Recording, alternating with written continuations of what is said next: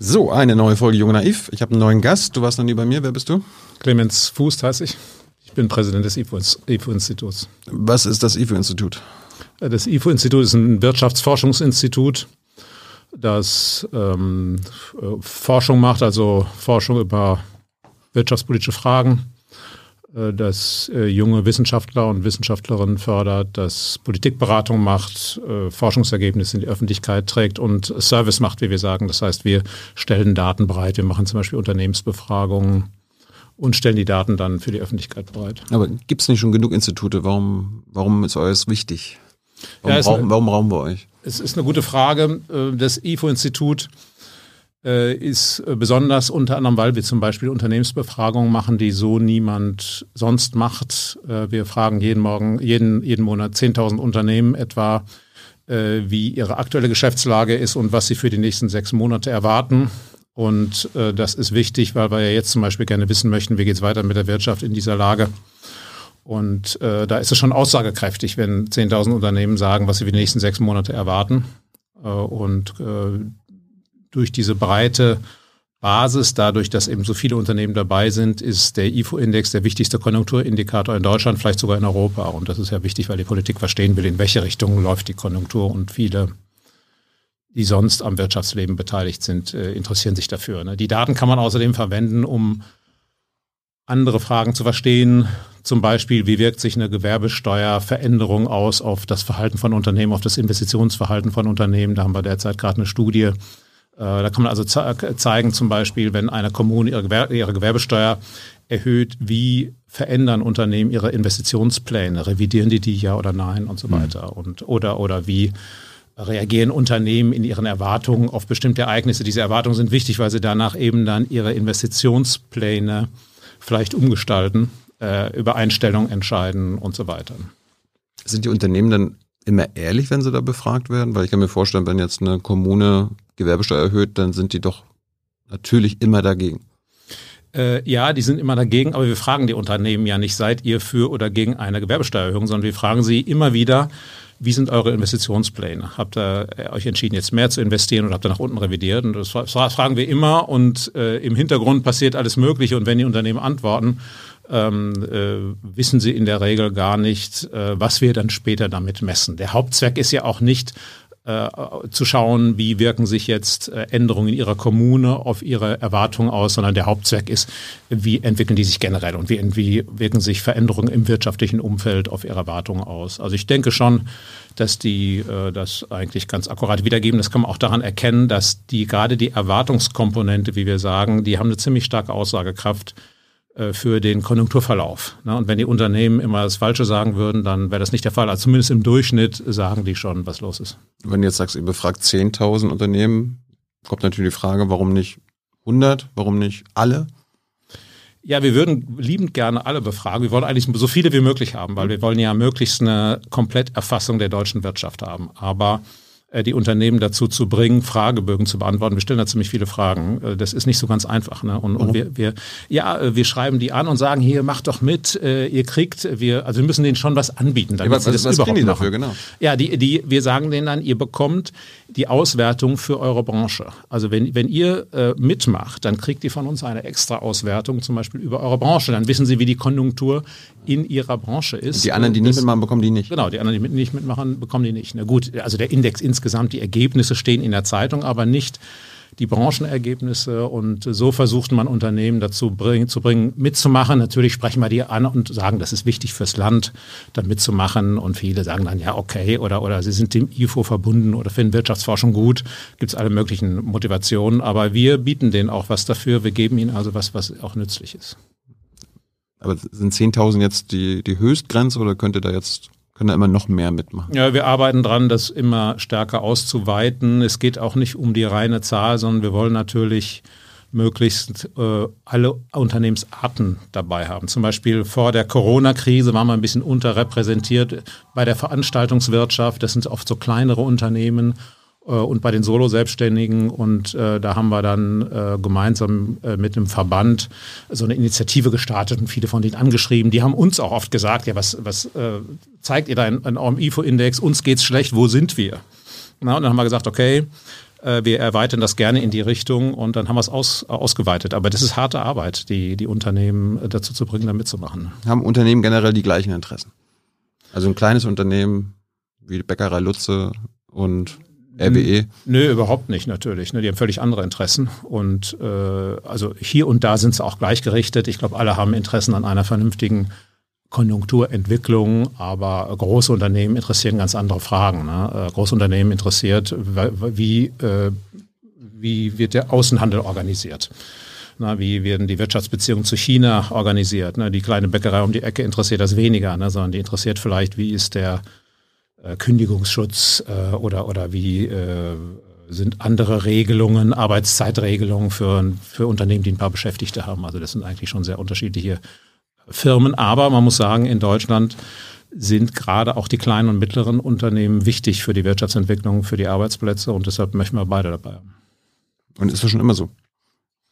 Das ist schon immer so und ähm, das IFO hat eine lange Tradition das äh, IFO ist ja gegründet 1949 und hat eine lange Tradition mit diesen Unternehmensbefragungen. Also von Anfang an hat man eigentlich äh, diese Unternehmensbefragung aufgebaut, weil man von Anfang an die Idee hat, okay, wenn wir wissen wollen, wie die Konjunktur läuft, wie die Wirtschaft funktioniert, dann müssen wir wissen, was in den Unternehmen passiert. Hm.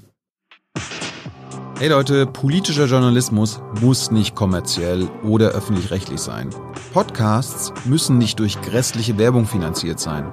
Jung Naiv ist der beste Beweis dafür. Damit das so bleibt, unterstützt uns einfach finanziell. Danke vorab und jetzt geht's weiter. Dein Vorgänger war ja Hans-Werner Sinn, ne? Mhm. Läuft der Laden jetzt anders als unter ihm? Ja, das ist ja notwendigerweise so. Ne? Nicht nur, weil ich jetzt da bin, das ist ein Grund. Also äh, jeder Mensch ist anders, aber weil die Zeiten sich auch ändern. Ne? Und äh, deshalb, äh, es, es kommen neue Themen auf es kommen neue Anforderungen, die Wissenschaft funktioniert anders äh, und deshalb verändern sich solche Dinge. Gib mal Beispiele, wie, wie hat sich das IFO-Institut verändert?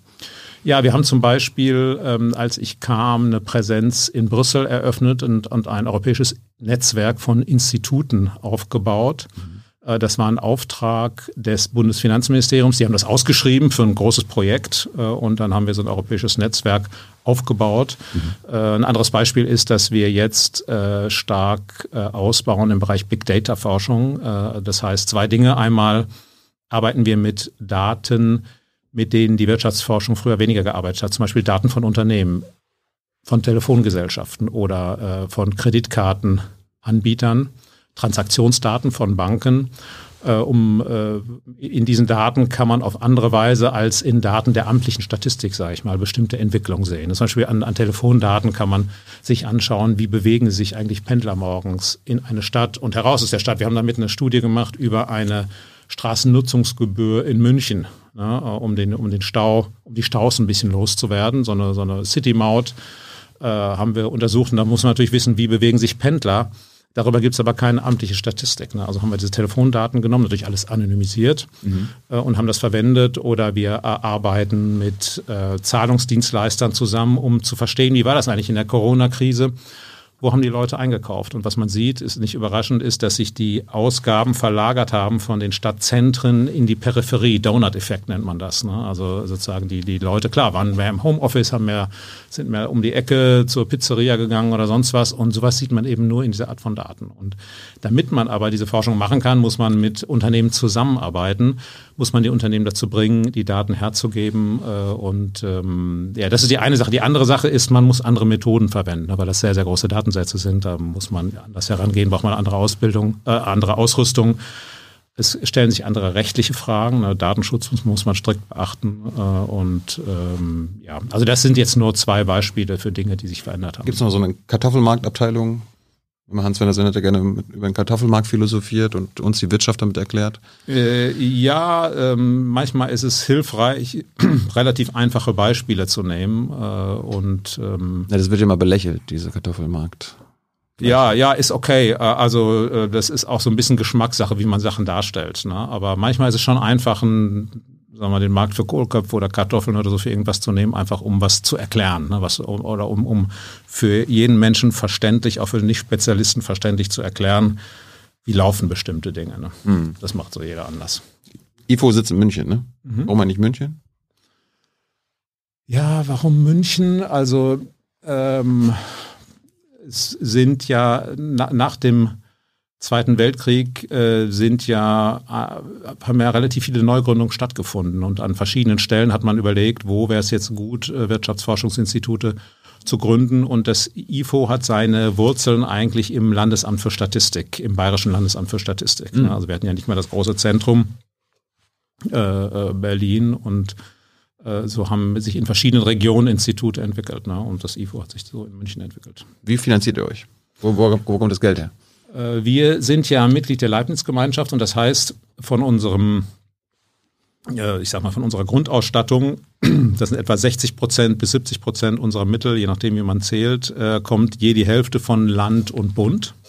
Also ah. Äh, Freistaat Bayern und Bund und wir bekommen das Geld und werden alle sieben Jahre, organisiert von der Leibniz-Gemeinschaft, alle sieben Jahre evaluiert. Da kommt eine Kommission von unabhängigen Wissenschaftlern, äh, die sich anschauen, wie, was macht das IFO-Institut, wie ist die wissenschaftliche Leistung, äh, wie funktioniert das mit ähm, der Förderung junger Wissenschaftlerinnen und Wissenschaftler, was ist mit Gender Balance, all diese Dinge, mhm. die man von uns erwartet. Und dann sagt die Kommission weiter fördern oder nicht weiter fördern. Und das hat einen riesen Vorteil Nämlich, es gibt uns Unabhängigkeit. Ne? Also wenn zum Beispiel die Bundesregierung sagt, auch, äh, also was Fuß jetzt schon wieder erzählt, das passt uns nicht, äh, wir haben keine Lust mehr, den weiter zu finanzieren, dann würde man sagen, ja, sehr schön, äh, in fünf Jahren ist die nächste Evaluierung.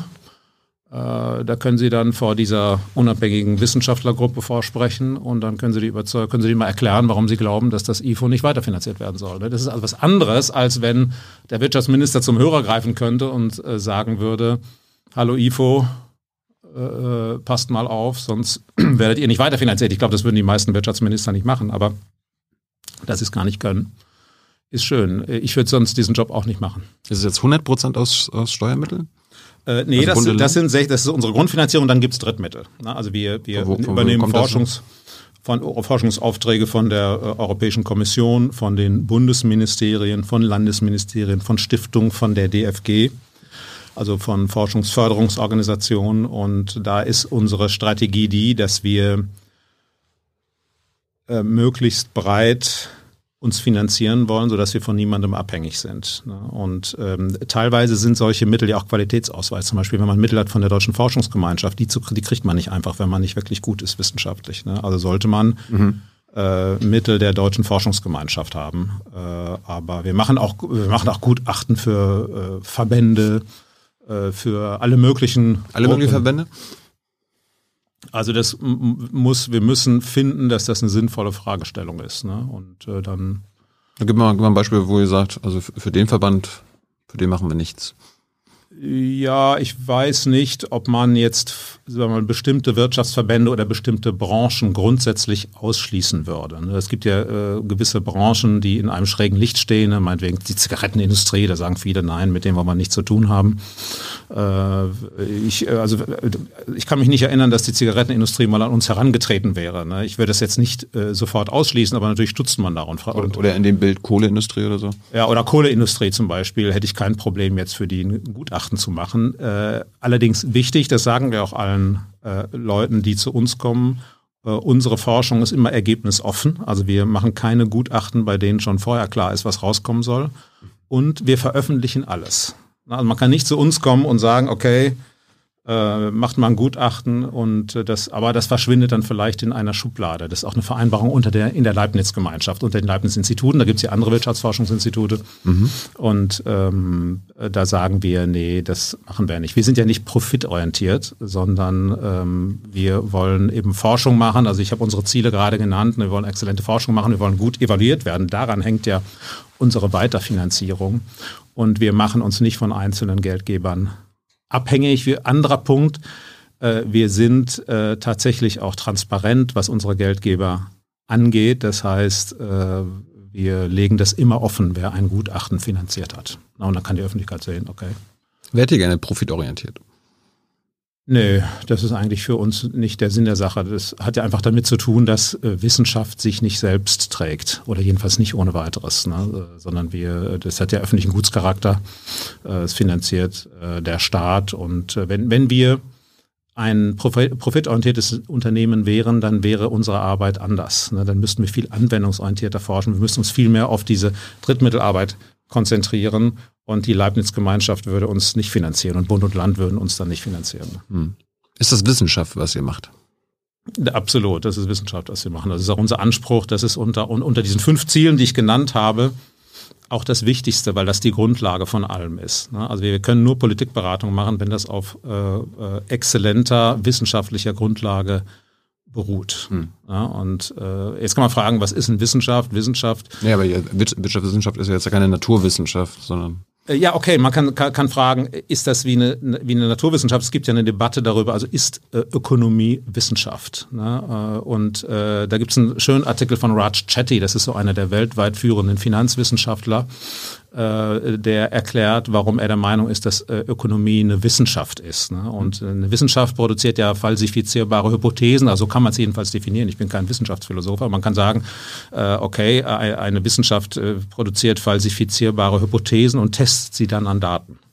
Ne? Die sagt also, äh, wenn der, wenn der Ölpreis steigt, wenn der Benzinpreis steigt, äh, äh dann sinken die Ausgaben äh, der äh, Autofahrer für Benzin. Diese These könnte man aufstellen. Mhm. Ne? Und dann könnte man das messen, da könnte rauskommen, dass das falsch ist, äh, weil nämlich der Preisanstieg so stark ist, dass obwohl die Menge sinkt, die Ausgaben steigen. Ne? Oder äh, eine andere These wäre, die Menge sinkt. Oder eine These wäre, äh, wenn wir die Benzinsteuer senken, dann sinkt der Preis um weniger als die Benzinsteuersenkung.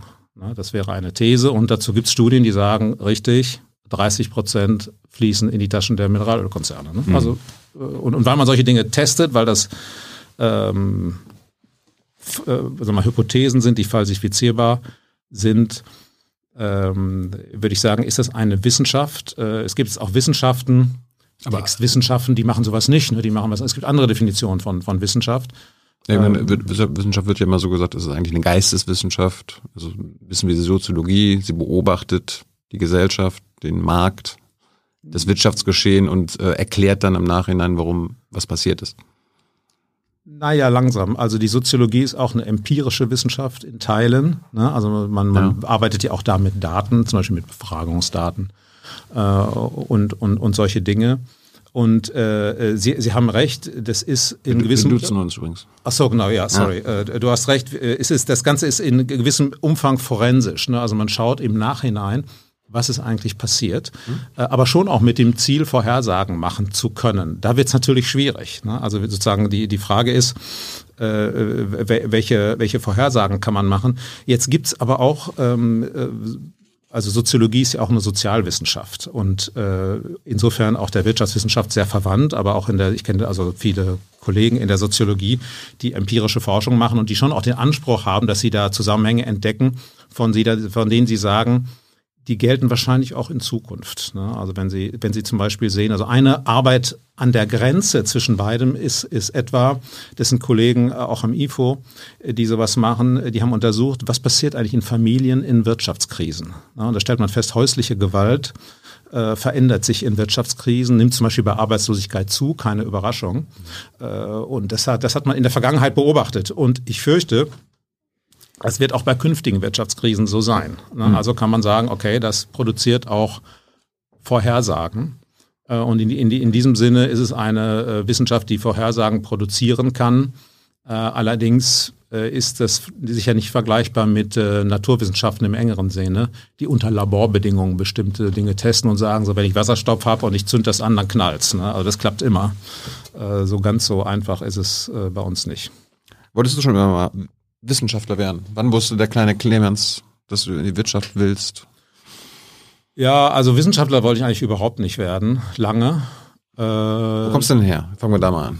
Äh, aufgewachsen bin ich hier so in Ostwestfalen, mhm. in der Gegend. Äh, also meine Heimatstadt heißt Geseke. Kennt, kennen jetzt die meisten nicht. Gibt es äh, irgendwie eine Großstadt in der Nähe? Äh, genau, Paderborn zum Beispiel. Ne? Das ist eine Großstadt. ja, genau. Es hat mehr als 100.000 Einwohner. Also, okay. ne? dann Dortmund und so weiter. Ja. Genau. Was haben die Eltern gemacht? Äh, meine Eltern sind Lehrer.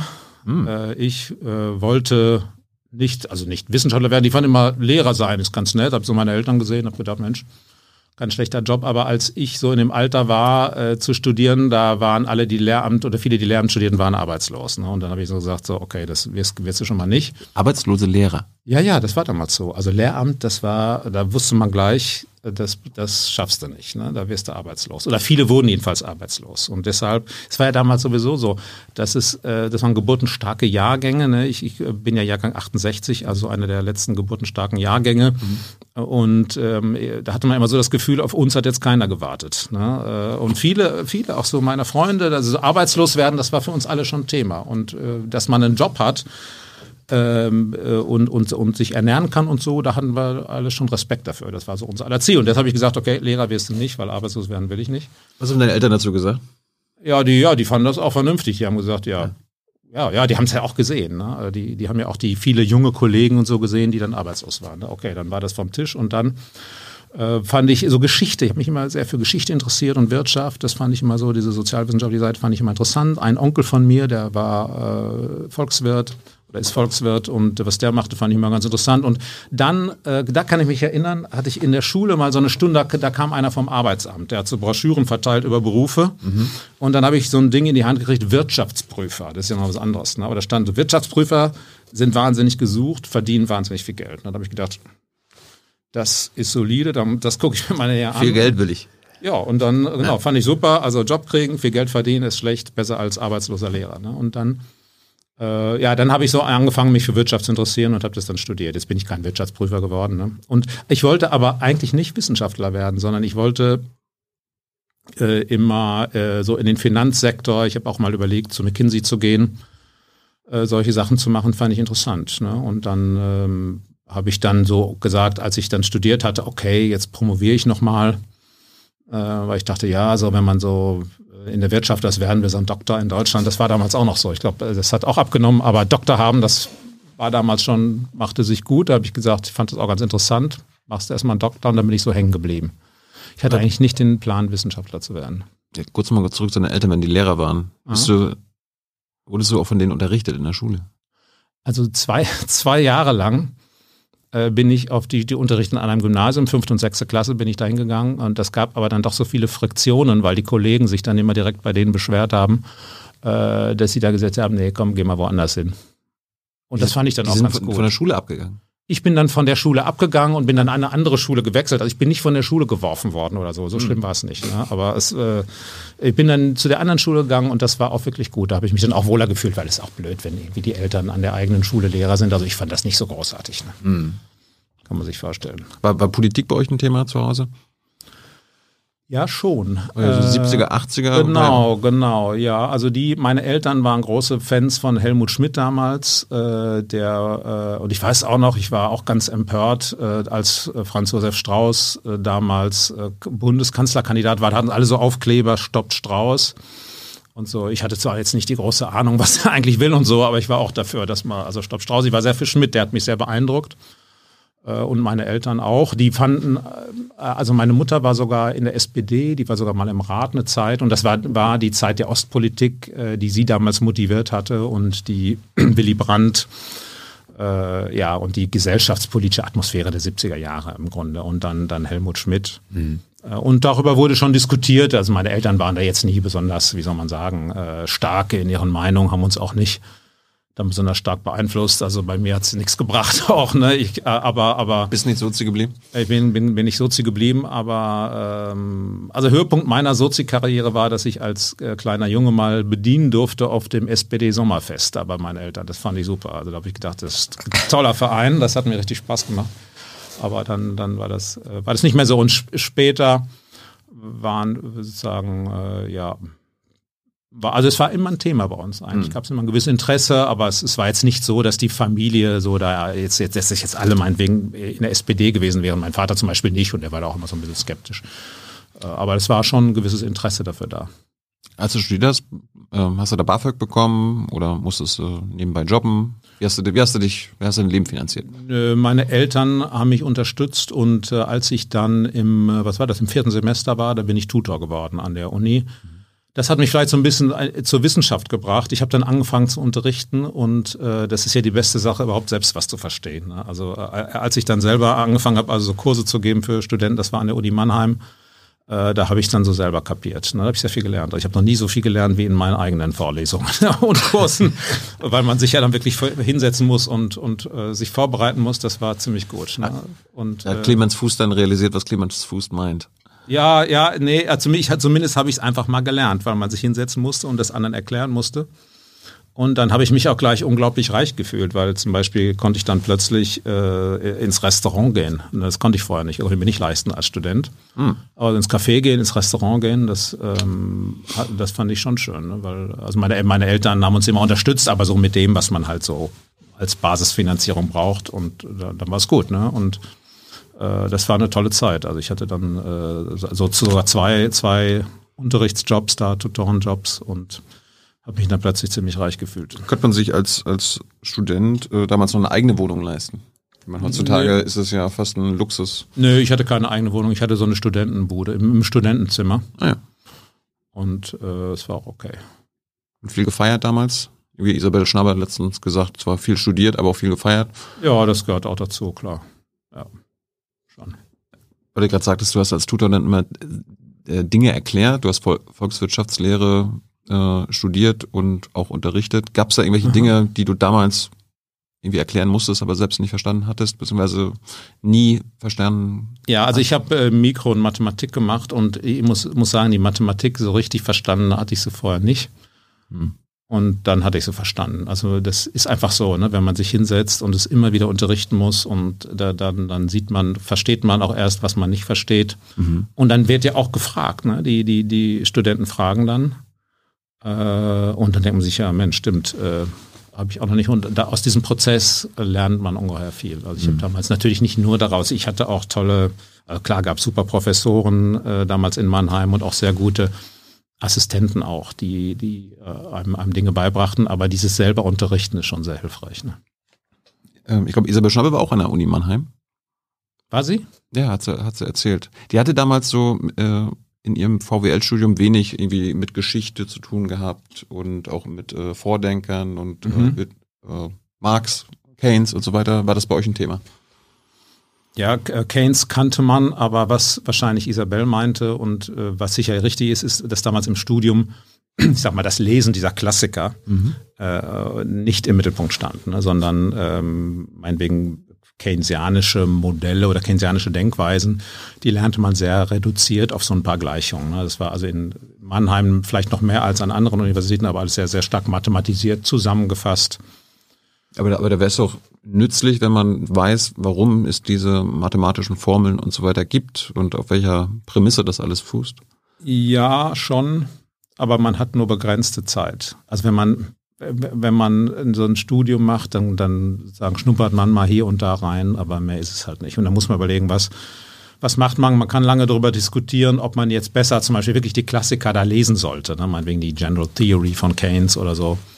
Aber das war damals nicht so im, im Studium, sondern man, man, es gab eben so einen gewissen Kanon, also man braucht diese Mikro, die, die Methoden, Statistik, Mathematik, dann Mikro, Makro.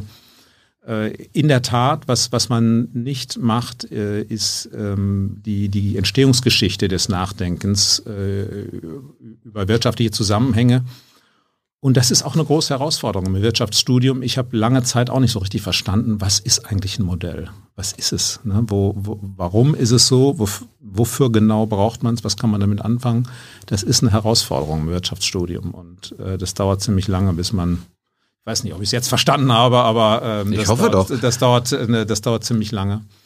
Äh, bis man dazu einen guten Zugang bekommt. Aber das hat eben damit zu tun, dass alles in ein, eine relativ kurze Zeit gedrängt werden muss. Man macht ja auch noch Recht. Ne? Also man macht Statistik, Mathematik, Mikroökonomik, Makroökonomik, Recht erstmal. Ne? Und dann im Hauptstudium andere Dinge. Aber äh, trotzdem finde ich eigentlich, dass das VWL-Studium einem schon so ein paar gute Ideen und so ein gewisses Rüstzeug mitgibt mit dem man dann arbeiten kann, das schon, aber. Ja, aber war das so ein pluralistisches Studium? Ich meine, gibt es ja heutzutage auch von StudentInnen immer wieder Forderungen, dass das Ökonomiestudium pluralistischer wird.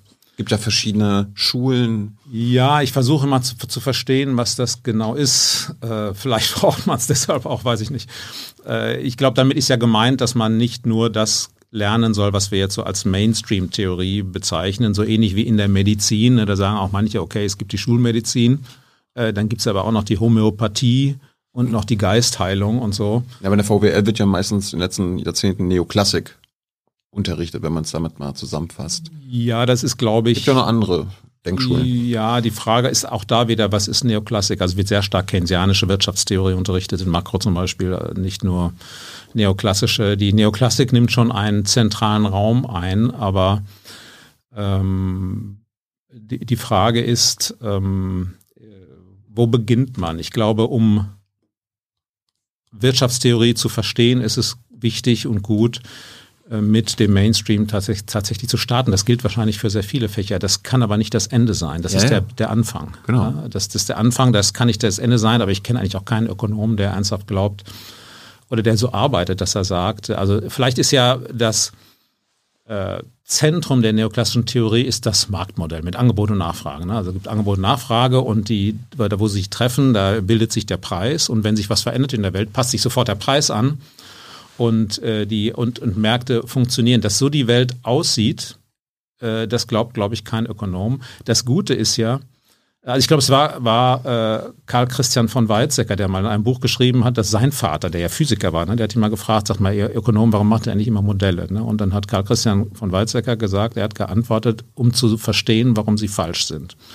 Und so ähnlich ist das mit der Neoklassik. Also es gibt ja auch jetzt in Bezug auf Wirtschaftspolitik, also nicht nur um zu verstehen, wie funktioniert die Wirtschaft, sondern wie ist das alles zu bewerten. Da gibt es ja in der Neoklassik den ersten Hauptsatz der Wohlfahrtstheorie, der sagt, jedes Wettbewerbsgleichgewicht ist ein Wohlfahrtsoptimum. Das heißt, die Märkte führen in einen optimalen Zustand.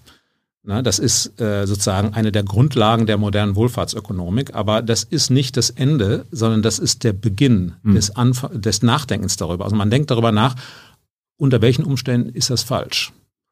Ne? Und dann kommt man zur Theorie des Marktversagens, mit der man ja die meiste Zeit verbringt. Dann sagt man, okay, wenn es Externalitäten gibt, das heißt, wenn das einzelne Unternehmen, das da seine Gewinne maximiert oder der einzelne Akteur jetzt andere schädigen kann, ohne dafür zur Rechenschaft gezogen zu werden, dann funktioniert der Markt nicht. Dann führt äh, diese Gewinnmaximierung eben nicht ähm, äh, zur, zum, zum Optimum. Äh, und dann ist eine der Voraussetzungen dieses Hauptsatzes verletzt. Aber deshalb ist dieser Hauptsatz so wichtig, weil man wissen muss, wenn man verstehen will, warum der nicht immer gilt, dann weiß man, wo man suchen muss, nämlich bei diesen Voraussetzungen. Und man weiß auch, wo man nicht suchen muss, äh, bei Dingen, die eben nicht zu diesen Voraussetzungen gehören. Ich blicke, also ich gerade, ob es in anderen Wissenschaften Sätze gibt, die eigentlich nicht immer gelten. Oder ob das nur bei der Wirtschaftswissenschaft so ist. Ich glaube, das ist in fast, gilt für fast alle Sätze in der Wissenschaft, in jeder Wissenschaft, mhm. dass äh, Aussagen auf Voraussetzungen beruhen ne, äh, auf Randbedingungen. Ne? Also auch sozusagen in der Physik, wenn man sagt, okay, wenn ich äh, ähm, bestimmte Dinge im Umfeld äh, eines Gegenstands, sage ich mal, verändere, ne? also wenn ich mal Strom zuführe und irgendeinen Körper betrachte, der warm wird, äh, äh, infolgesetzt Stromzufuhr, dann gilt das natürlich auch nur unter bestimmten Voraussetzungen. Ne? Zum Beispiel ist der in einem Raum, in dem die Luft stillsteht oder nicht. Ne? Also es, wissenschaftliche Sätze, denke ich, gelten fast immer nur unter bestimmten Voraussetzungen. Und es ist eben interessant, sich mit diesen Voraussetzungen zu beschäftigen. Das machen jedenfalls die Ökonomen. Ich dachte also, E, e ist gleich mc Quadrat, gilt ja immer, egal wo, ob im All, auf der Erde. Also diese, diese ganzen Regeln.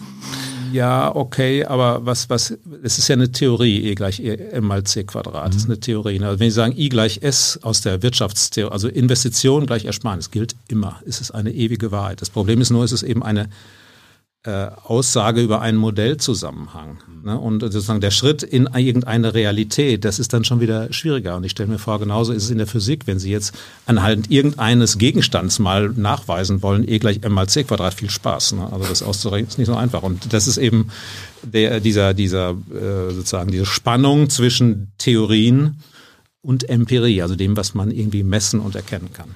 Falls ihr Fragen an Clemens habt, her damit in den Chat. Ich äh, stelle sie dann am Ende. Hans ist leider noch krank. Äh, weil du meintest, Klassiker waren jetzt kein Thema bei euch im Studium. Welche hast du denn gelesen? Ja, gelesen. Also ich war nie so ein großer Klassikerleser. Natürlich liest jeder Adam Smith zum Beispiel oder auch mal äh, Sachen von Keynes. Also Keynes war ja jemand, der äh, auch sehr lustig schreiben konnte. Ne? Das ist ja heute nicht mehr so unsere Hauptkompetenz. Äh, das wär's doch mal. Dann werdet ihr vielleicht auch mehr gelesen. Äh, ja, ja. Der eine oder also es gibt ja auch Leute, die sind da besser oder nicht so gut oder äh, aber ähm, ja, sonst liest man, also teilweise liest man mal so Auszüge oder ähm, Klassiker für uns sind äh, häufig einzelne Aufsätze vielleicht. Äh, äh, Pigou äh, oder ähm, ja, Schumpeter lesen die Leute mal oder was mit Hayek, Marx? Hayek, genau. Ja, ja, Hast du Marx ja, gelesen, das Kapital? Ja, Marx, nee, das Kapital habe ich nicht gelesen. Es ist, ähm, Wie kannst du das nicht lesen? Nein, nein, ich, ich finde es einfach äh, anstrengend und äh, unverständlich teilweise. Also deshalb habe ich das Kapital nicht gelesen. Aber wäre doch mal interessant zu wissen. Er hat im Grunde erklärt, wie der Kapitalismus funktioniert. Ja, also so verschiedene Elemente seiner Wirtschaftslehre versucht man ja sozusagen herüber, herüber zu retten in moderne Verhältnisse, meinetwegen Arbeitswertlehre. Mhm. Äh, aber ich fand das nie besonders spannend und habe nie den Eindruck gehabt, wenn du die Welt verstehen willst, musst du das äh, unbedingt kennen. Das Gesetz von der fallenden Profitrate, das sind halt alles Sachen, die, wenn ich mir die Welt anschaue oder wenn ich mir Daten anschaue, und versuche Prozesse zu erklären, komme ich eigentlich selten auf die Idee, äh, ich bräuchte dazu marxistische Wirtschaftstheorie. Ne? Sonst würde ich schon. Ja, aber du hast dich auch mit Krisen beschäftigt. Äh, die hat Marx ja auch immer quasi schon vorausgesagt, da der Kapitalismus ja so funktioniert.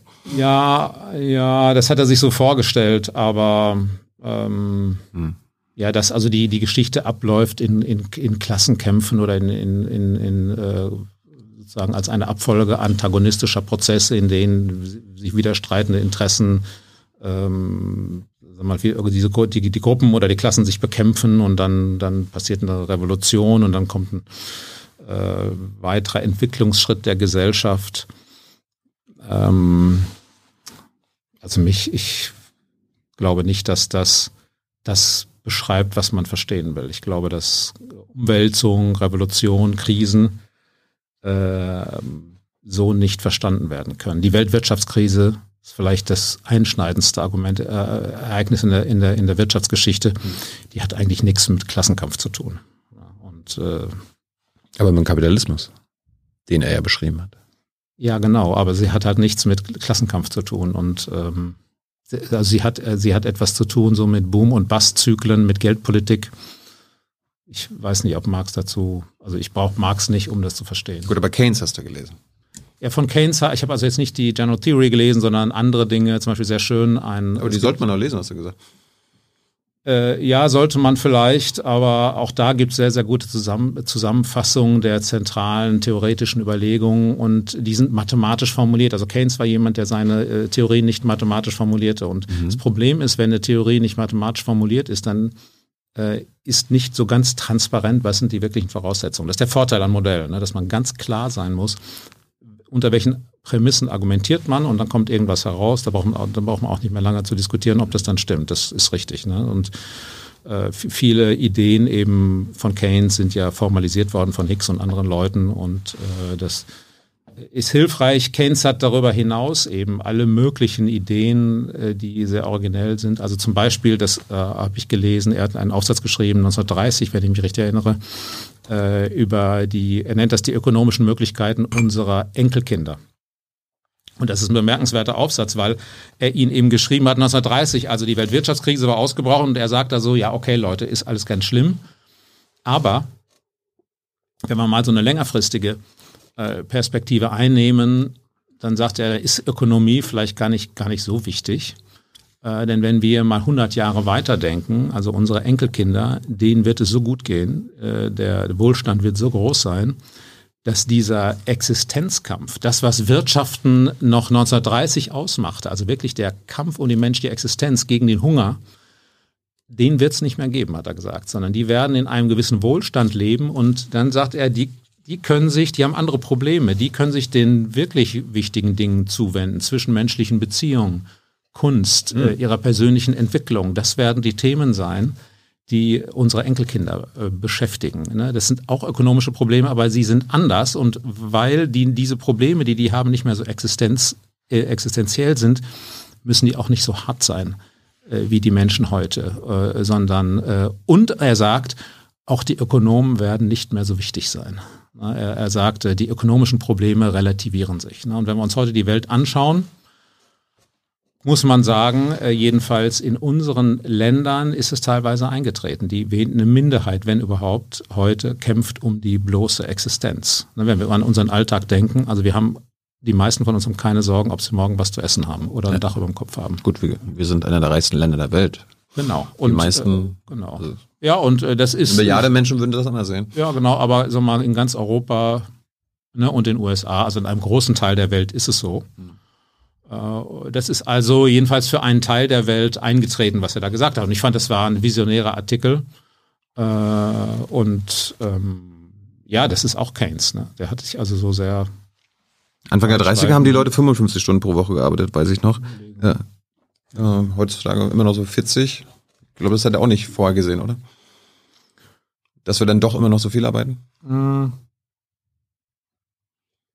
Er sagt dort nicht, wie lang er sich die Arbeitszeit vorstellt, aber schon, dass das Leben eben nicht so geprägt ist von Arbeit. Und das ist eine der Entwicklungen. Wir arbeiten eben nur noch 40 Stunden und nicht mehr 55. Ne? Das ist immer noch viel natürlich.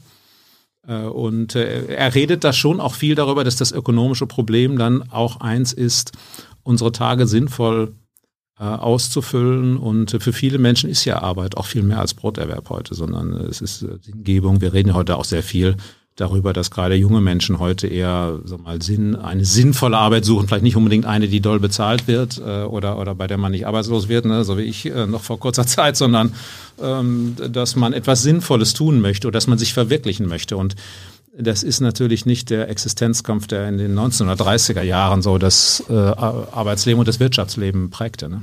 Wie weit sind wir dann entfernt von der 20-Stunden-Woche zum Beispiel?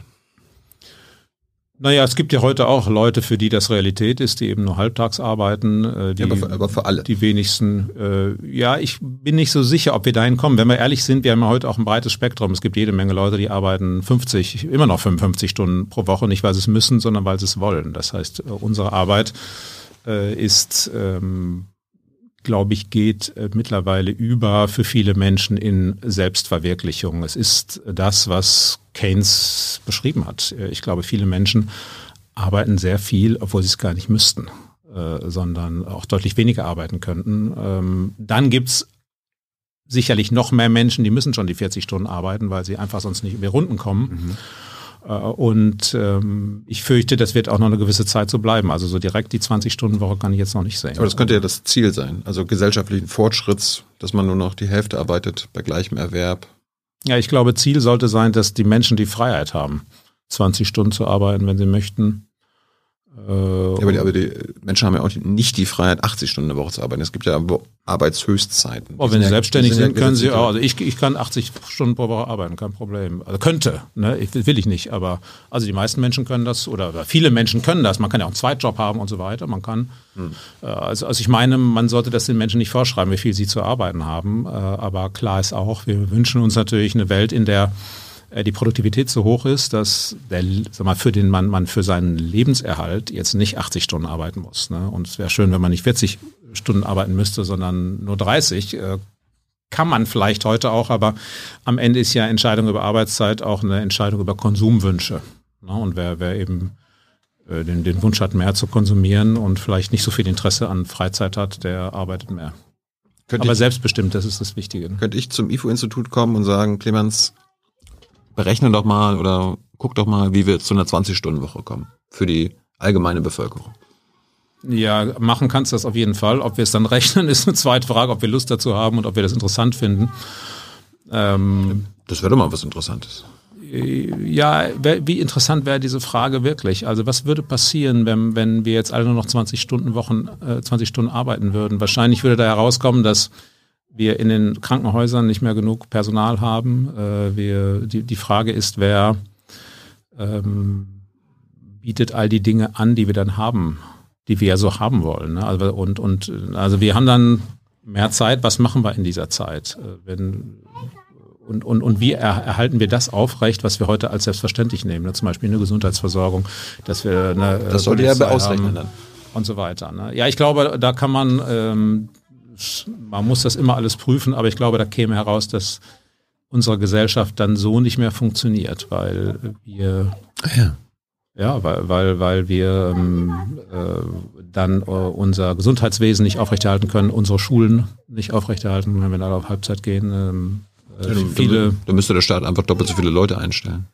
Viele Bereiche, äh, ja, die wollen ja nicht arbeiten, ne? die wollen ja äh, 20 Stunden arbeiten und äh, da wir äh, jetzt nicht Millionen von Menschen haben, die nicht arbeiten, ähm, wird das nicht gehen. Wo kommen die her? Die Krankenschwestern haben wir die?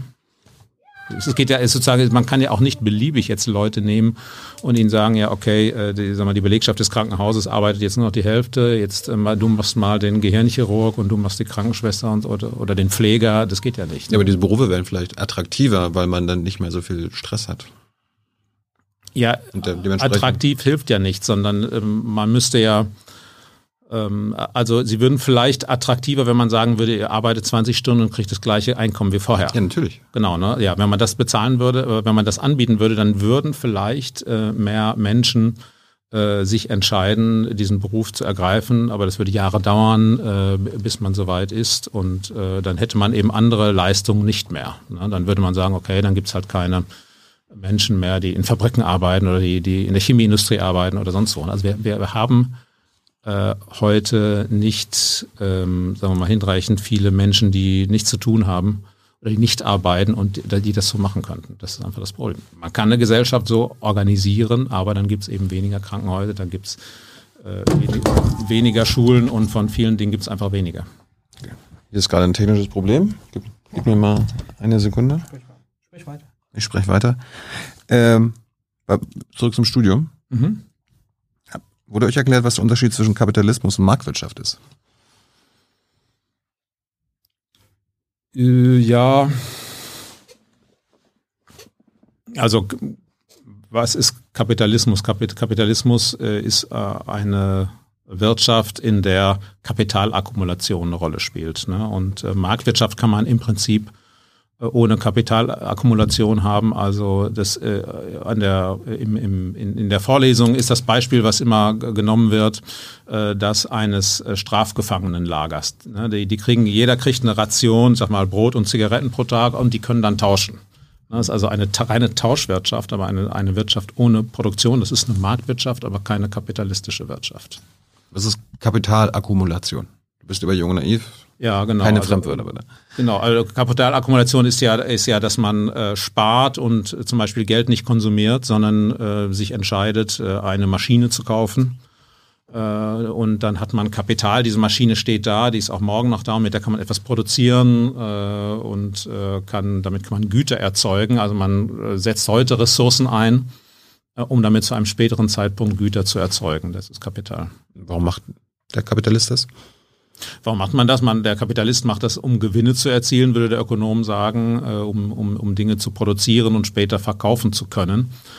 Äh, und äh, man macht es vor allem, weil die Produktivität steigt, also weil wir dann nicht so hart arbeiten müssen. Das beste Beispiel ist die äh, Mechanisierung der Landwirtschaft. Vor für, für Jahrhunderte haben die Menschen zum, zum, zum größten Teil in der Landwirtschaft gearbeitet. Man musste eben den ganzen Tag auf dem Feld stehen und äh, mühsam äh, das Korn mähen äh, und ähm, äh, um sich zu ernähren, unglaublich schwere Arbeit leisten. Und heute nimmt man einen Traktor, das ist Kapital, ne? ein, ein, ein Bauer, der einen Traktor hat, das ist ein, ein Kapitalist in diesem, in, im Sinne, äh, in diesem Sinne, dass er also jemand ist, der Kapital einsetzt und der leistet heute das, was früher hunderte von Menschen mit schwerer Arbeit machen mussten. Und äh, das, ist- die große Stärke des, äh, sag mal, des Kapitaleinsatzes, jetzt nicht des Kapitalismus, aber des Kapitaleinsatzes, äh, dass man eben so Wohlstand erzeugt. Siehst du dich als Vertreter der Marktwirtschaft oder des Kapitalismus?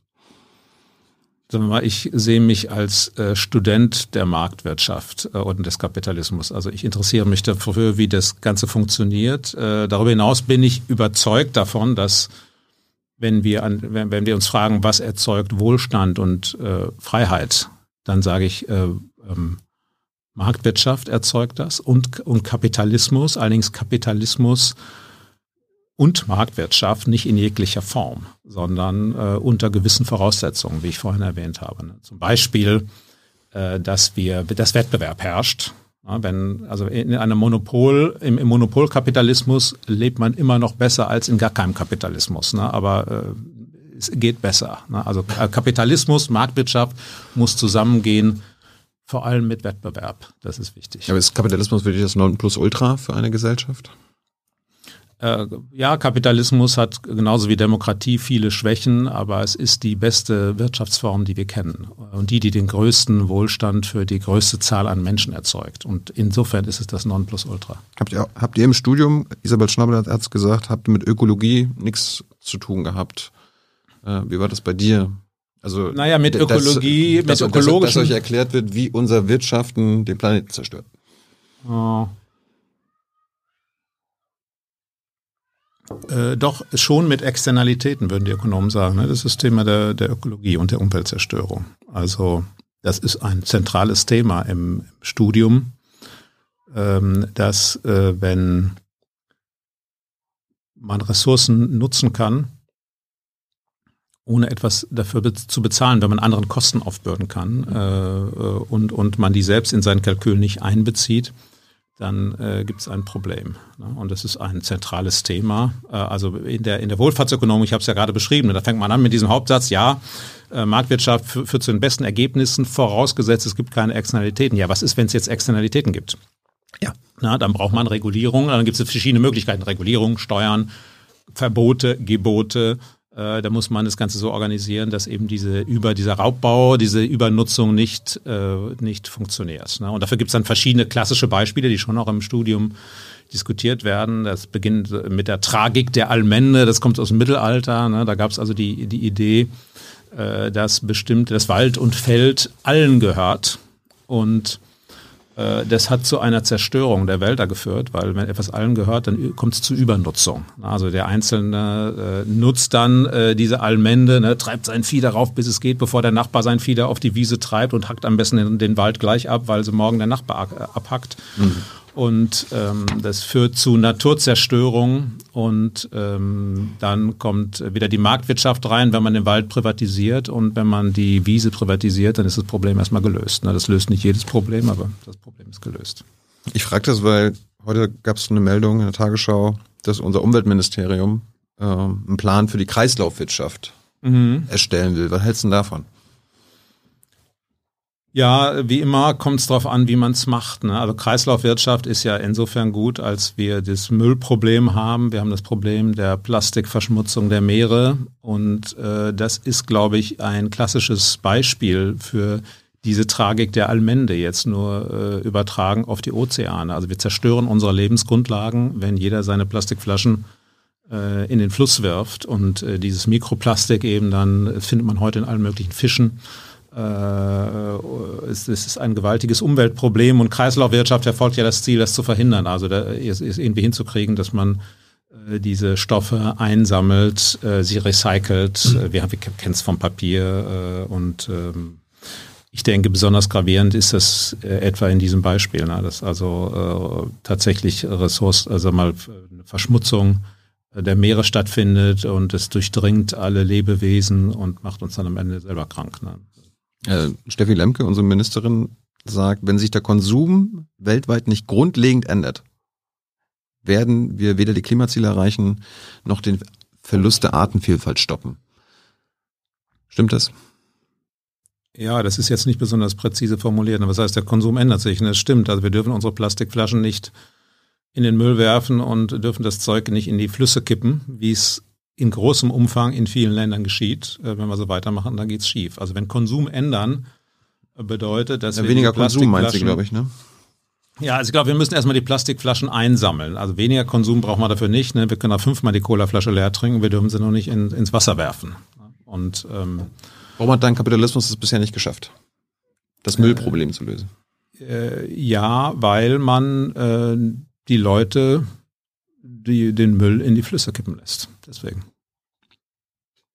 Ja, aber ich denke, der Markt äh, müsste das doch dann lösen, oder nicht? Nee, die, Aus die Vorhersage der Wirtschaftstheorie ist ja gerade, dass der Markt genau das nicht löst. Wenn wir ein Allmende-Problem haben, also wenn wir eine wichtige Ressource haben, die keinem gehört, die keiner schützt, äh, die von allen nur äh, sozusagen ja, aber der, der achtlos benutzt wird. Aber das Unternehmen, das was das Müll herstellt. Das gehört doch, der Müll gehört doch dem Unternehmen dann. Nee, der Müll gehört nicht dem Unternehmen. Wenn ich mir eine Colaflasche kaufe, dann gehört sie mir. So.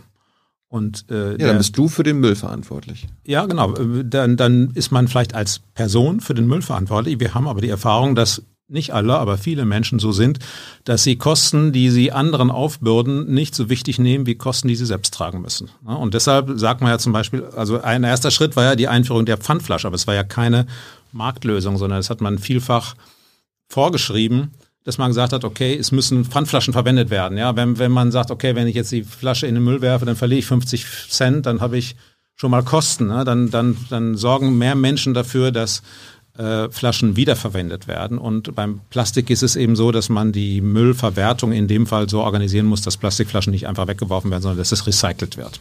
Dass man Systeme so organisiert. Äh, das ist ja letztlich das Gleiche wie äh, zu verbieten, dass man Schadstoffe in die Luft einleitet, dass man ähm, auf, auf andere Weise die Umwelt belastet. Das ist ja eigentlich ein altes Thema und das ist eine, ein Bereich, in dem man staatliche Regulierung braucht.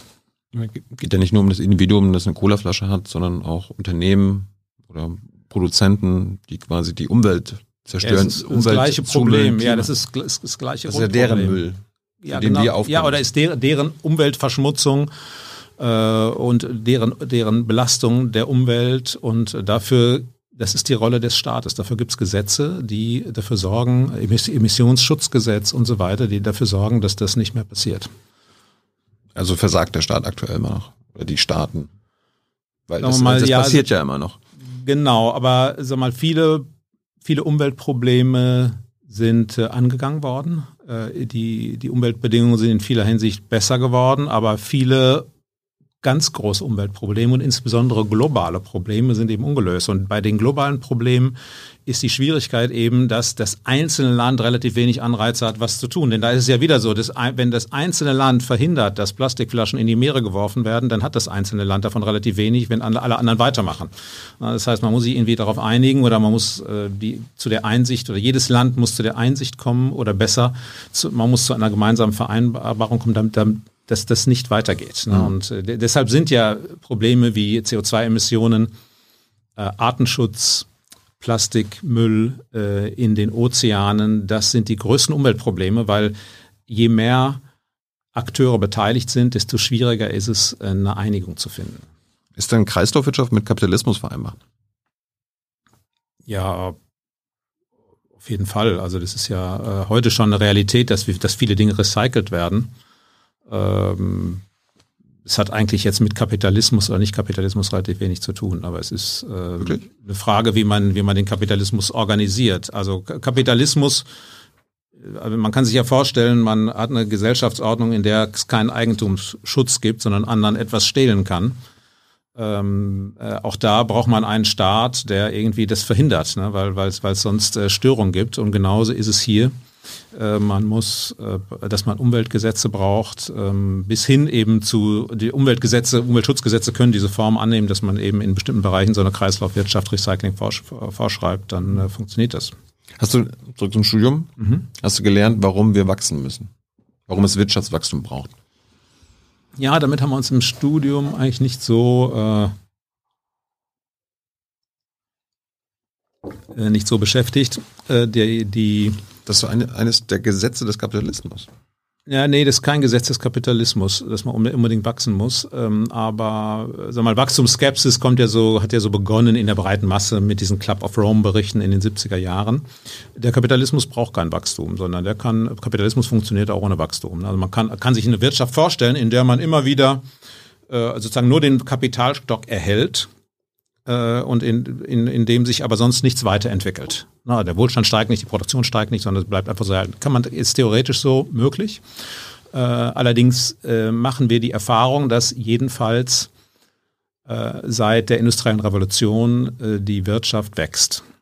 Äh, ne? Insofern haben wir hier im Moment einen Kapitalismus, der mit äh, andauerndem Wachstum verbunden ist.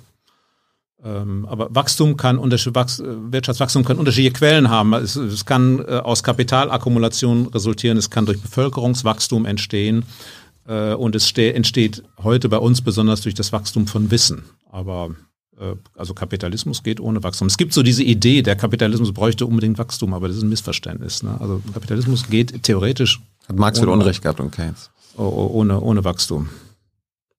Gut. Ähm, du sagst gerade, wir wachsen, wir wachsen seit der Industrialisierung. Zeitgleich mhm. äh, verpesten wir den Planeten seit der Industrialisierung. Also es ist klar, dass Wirtschaftswachstum und die Zerstörung des Planeten einhergehen.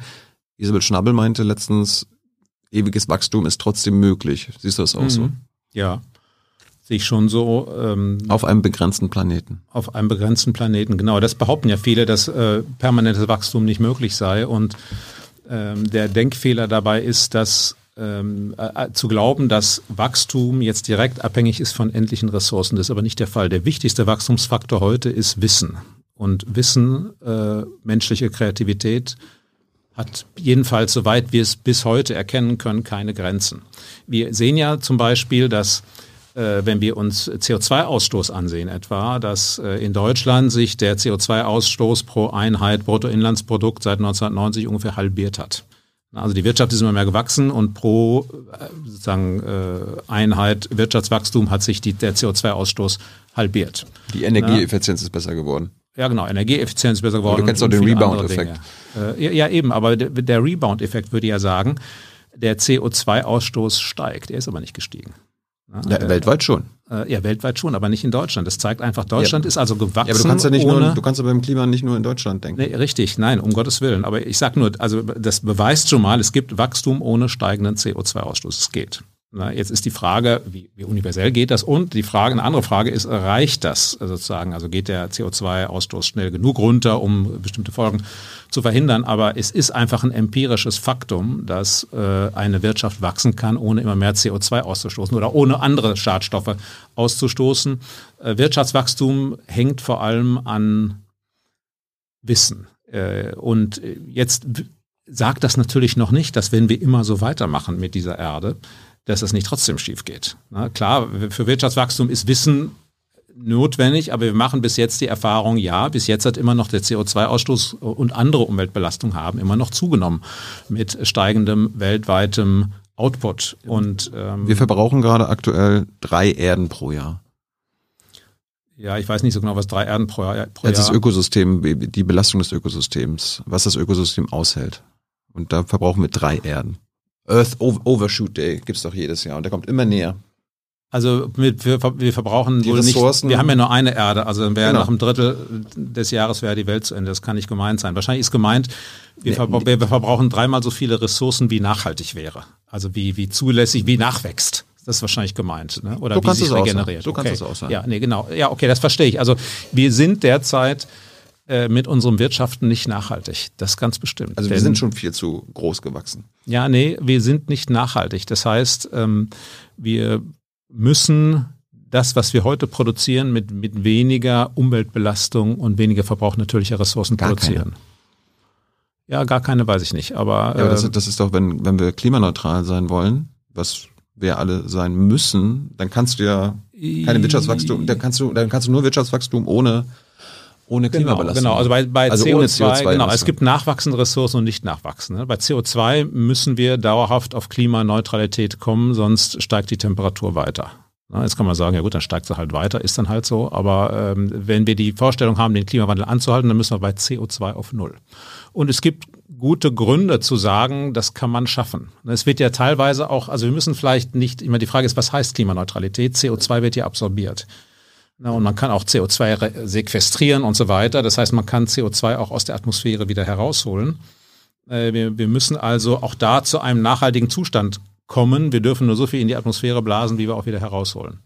Und das ist eine große Herausforderung. Also ich will das nicht kleinreden, ne? aber die, diese Vorstellung, es sei quasi ein Naturgesetz, dass wir zum Untergang verdammt sind, äh, oder äh, wir müssten aufhören zu wachsen äh, und könnten sonst nicht überleben, das halte ich für falsch. Nebenbei gesagt, kann man das ja auch gar nicht verordnen. Ne? Weil Wachstum ist ja keine Sache, die sich irgendwie eine Regierung ausdenkt und die sie anordnet, sondern wir alle mit unserem Handeln äh, sorgen dafür, dass es Wachstum gibt oder auch nicht. Ne? Aber dadurch, dass wir alle versuchen, wir möchten alle an medizinischem Fortschritt partizipieren, wir möchten alle an Kultur partizipieren, wenn wir, viele von uns möchten in den Urlaub fahren und so weiter. Also durch unseren Konsum, durch unsere äh, Wünsche äh, sorgen wir dafür, dass Wachstum stattfindet.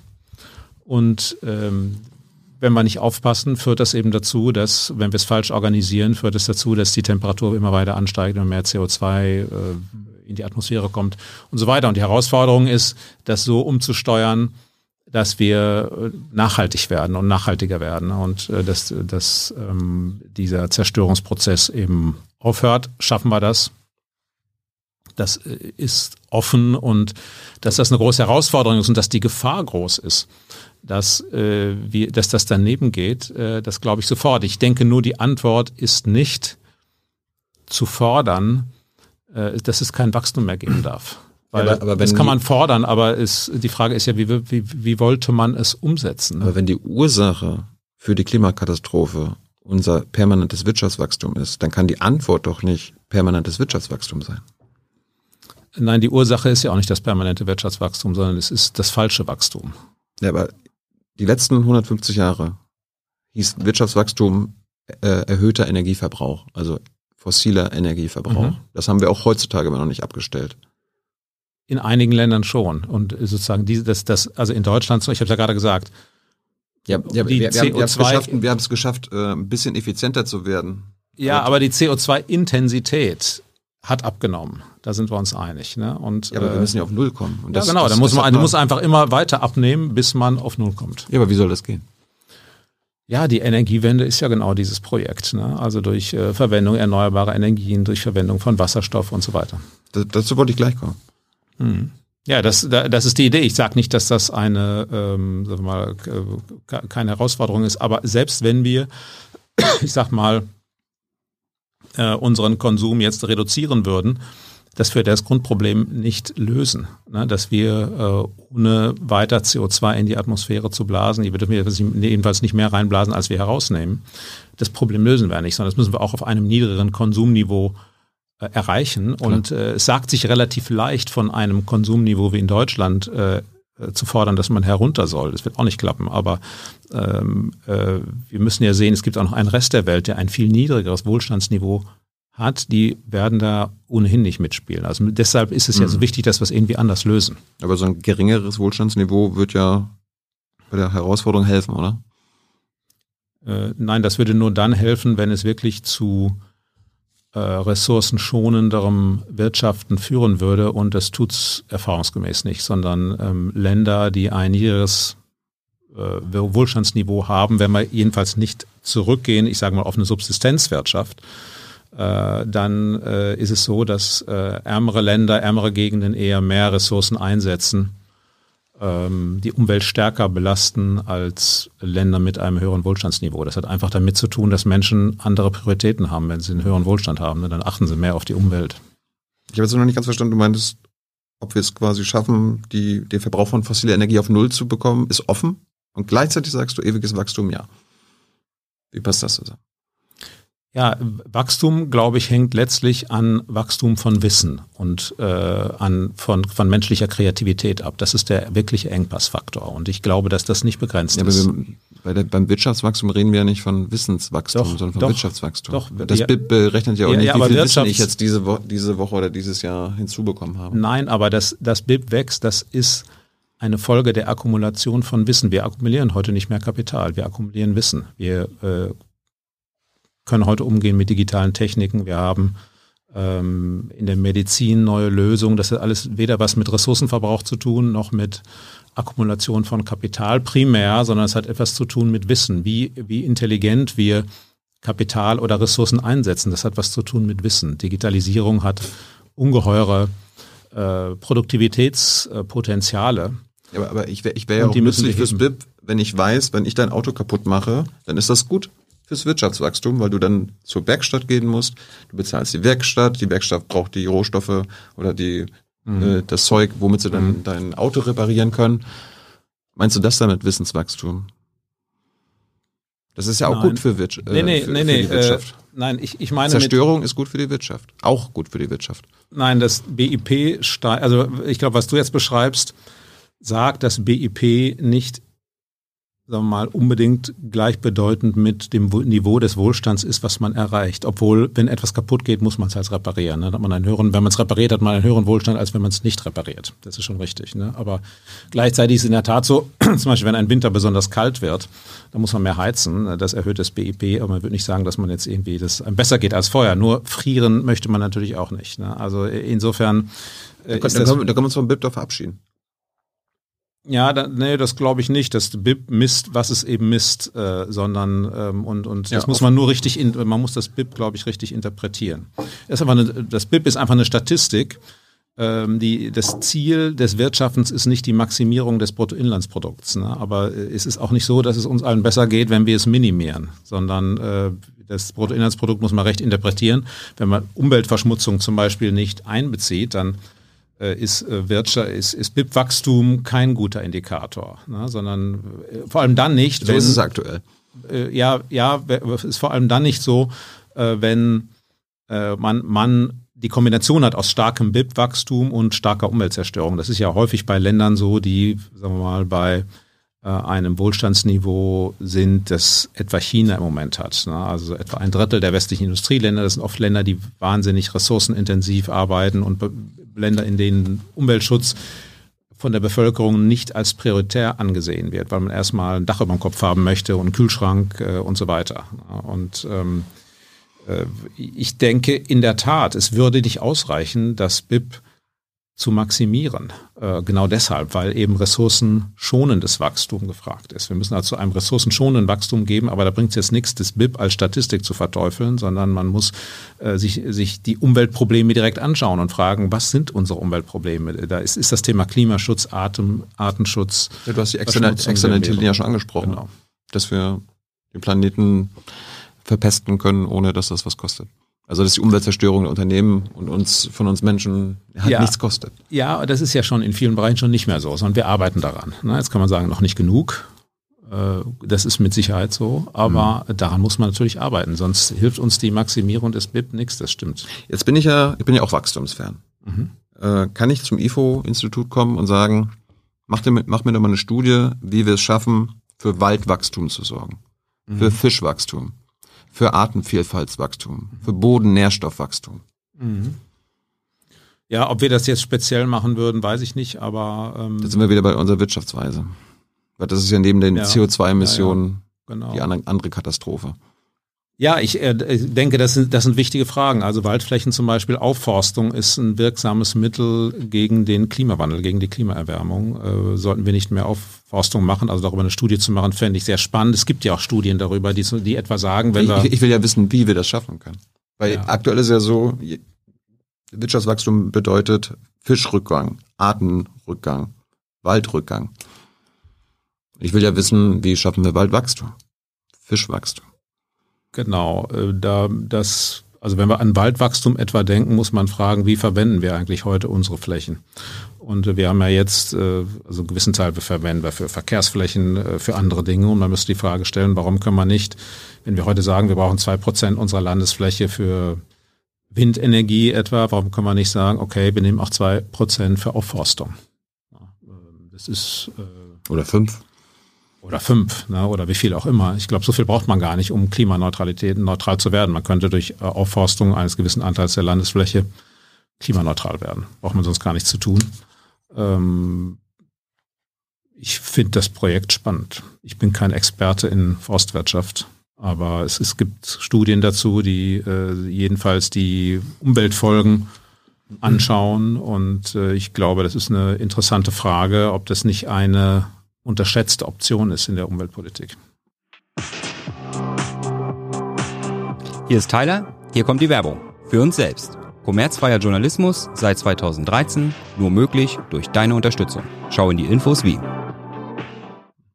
Ich wollte nur problematisieren, es wird ja immer von das Problem Wirtschaftswachstum und CO2-Emissionen gesprochen und da eine Abkopplung hinzubekommen, aber das ist ja mhm. nicht das einzige Problem bei Absolut der, bei der richtig. Klimakatastrophe. Absolut richtig, ja. Ja gut, wir sprechen ja schon viel über andere Dinge. Versiegelung äh, ist ein Riesenthema in der Städteplanung, in der Landschaftsplanung ähm, und äh, Ent, äh, Entwaldung äh, ist ein Thema. Aber ich bin auch der Meinung, wir sollten in Deutschland und in Europa mehr über Aufforstung reden. Was, was ist ein wichtiger Artenvielfalt oder Wirtschaftswachstum?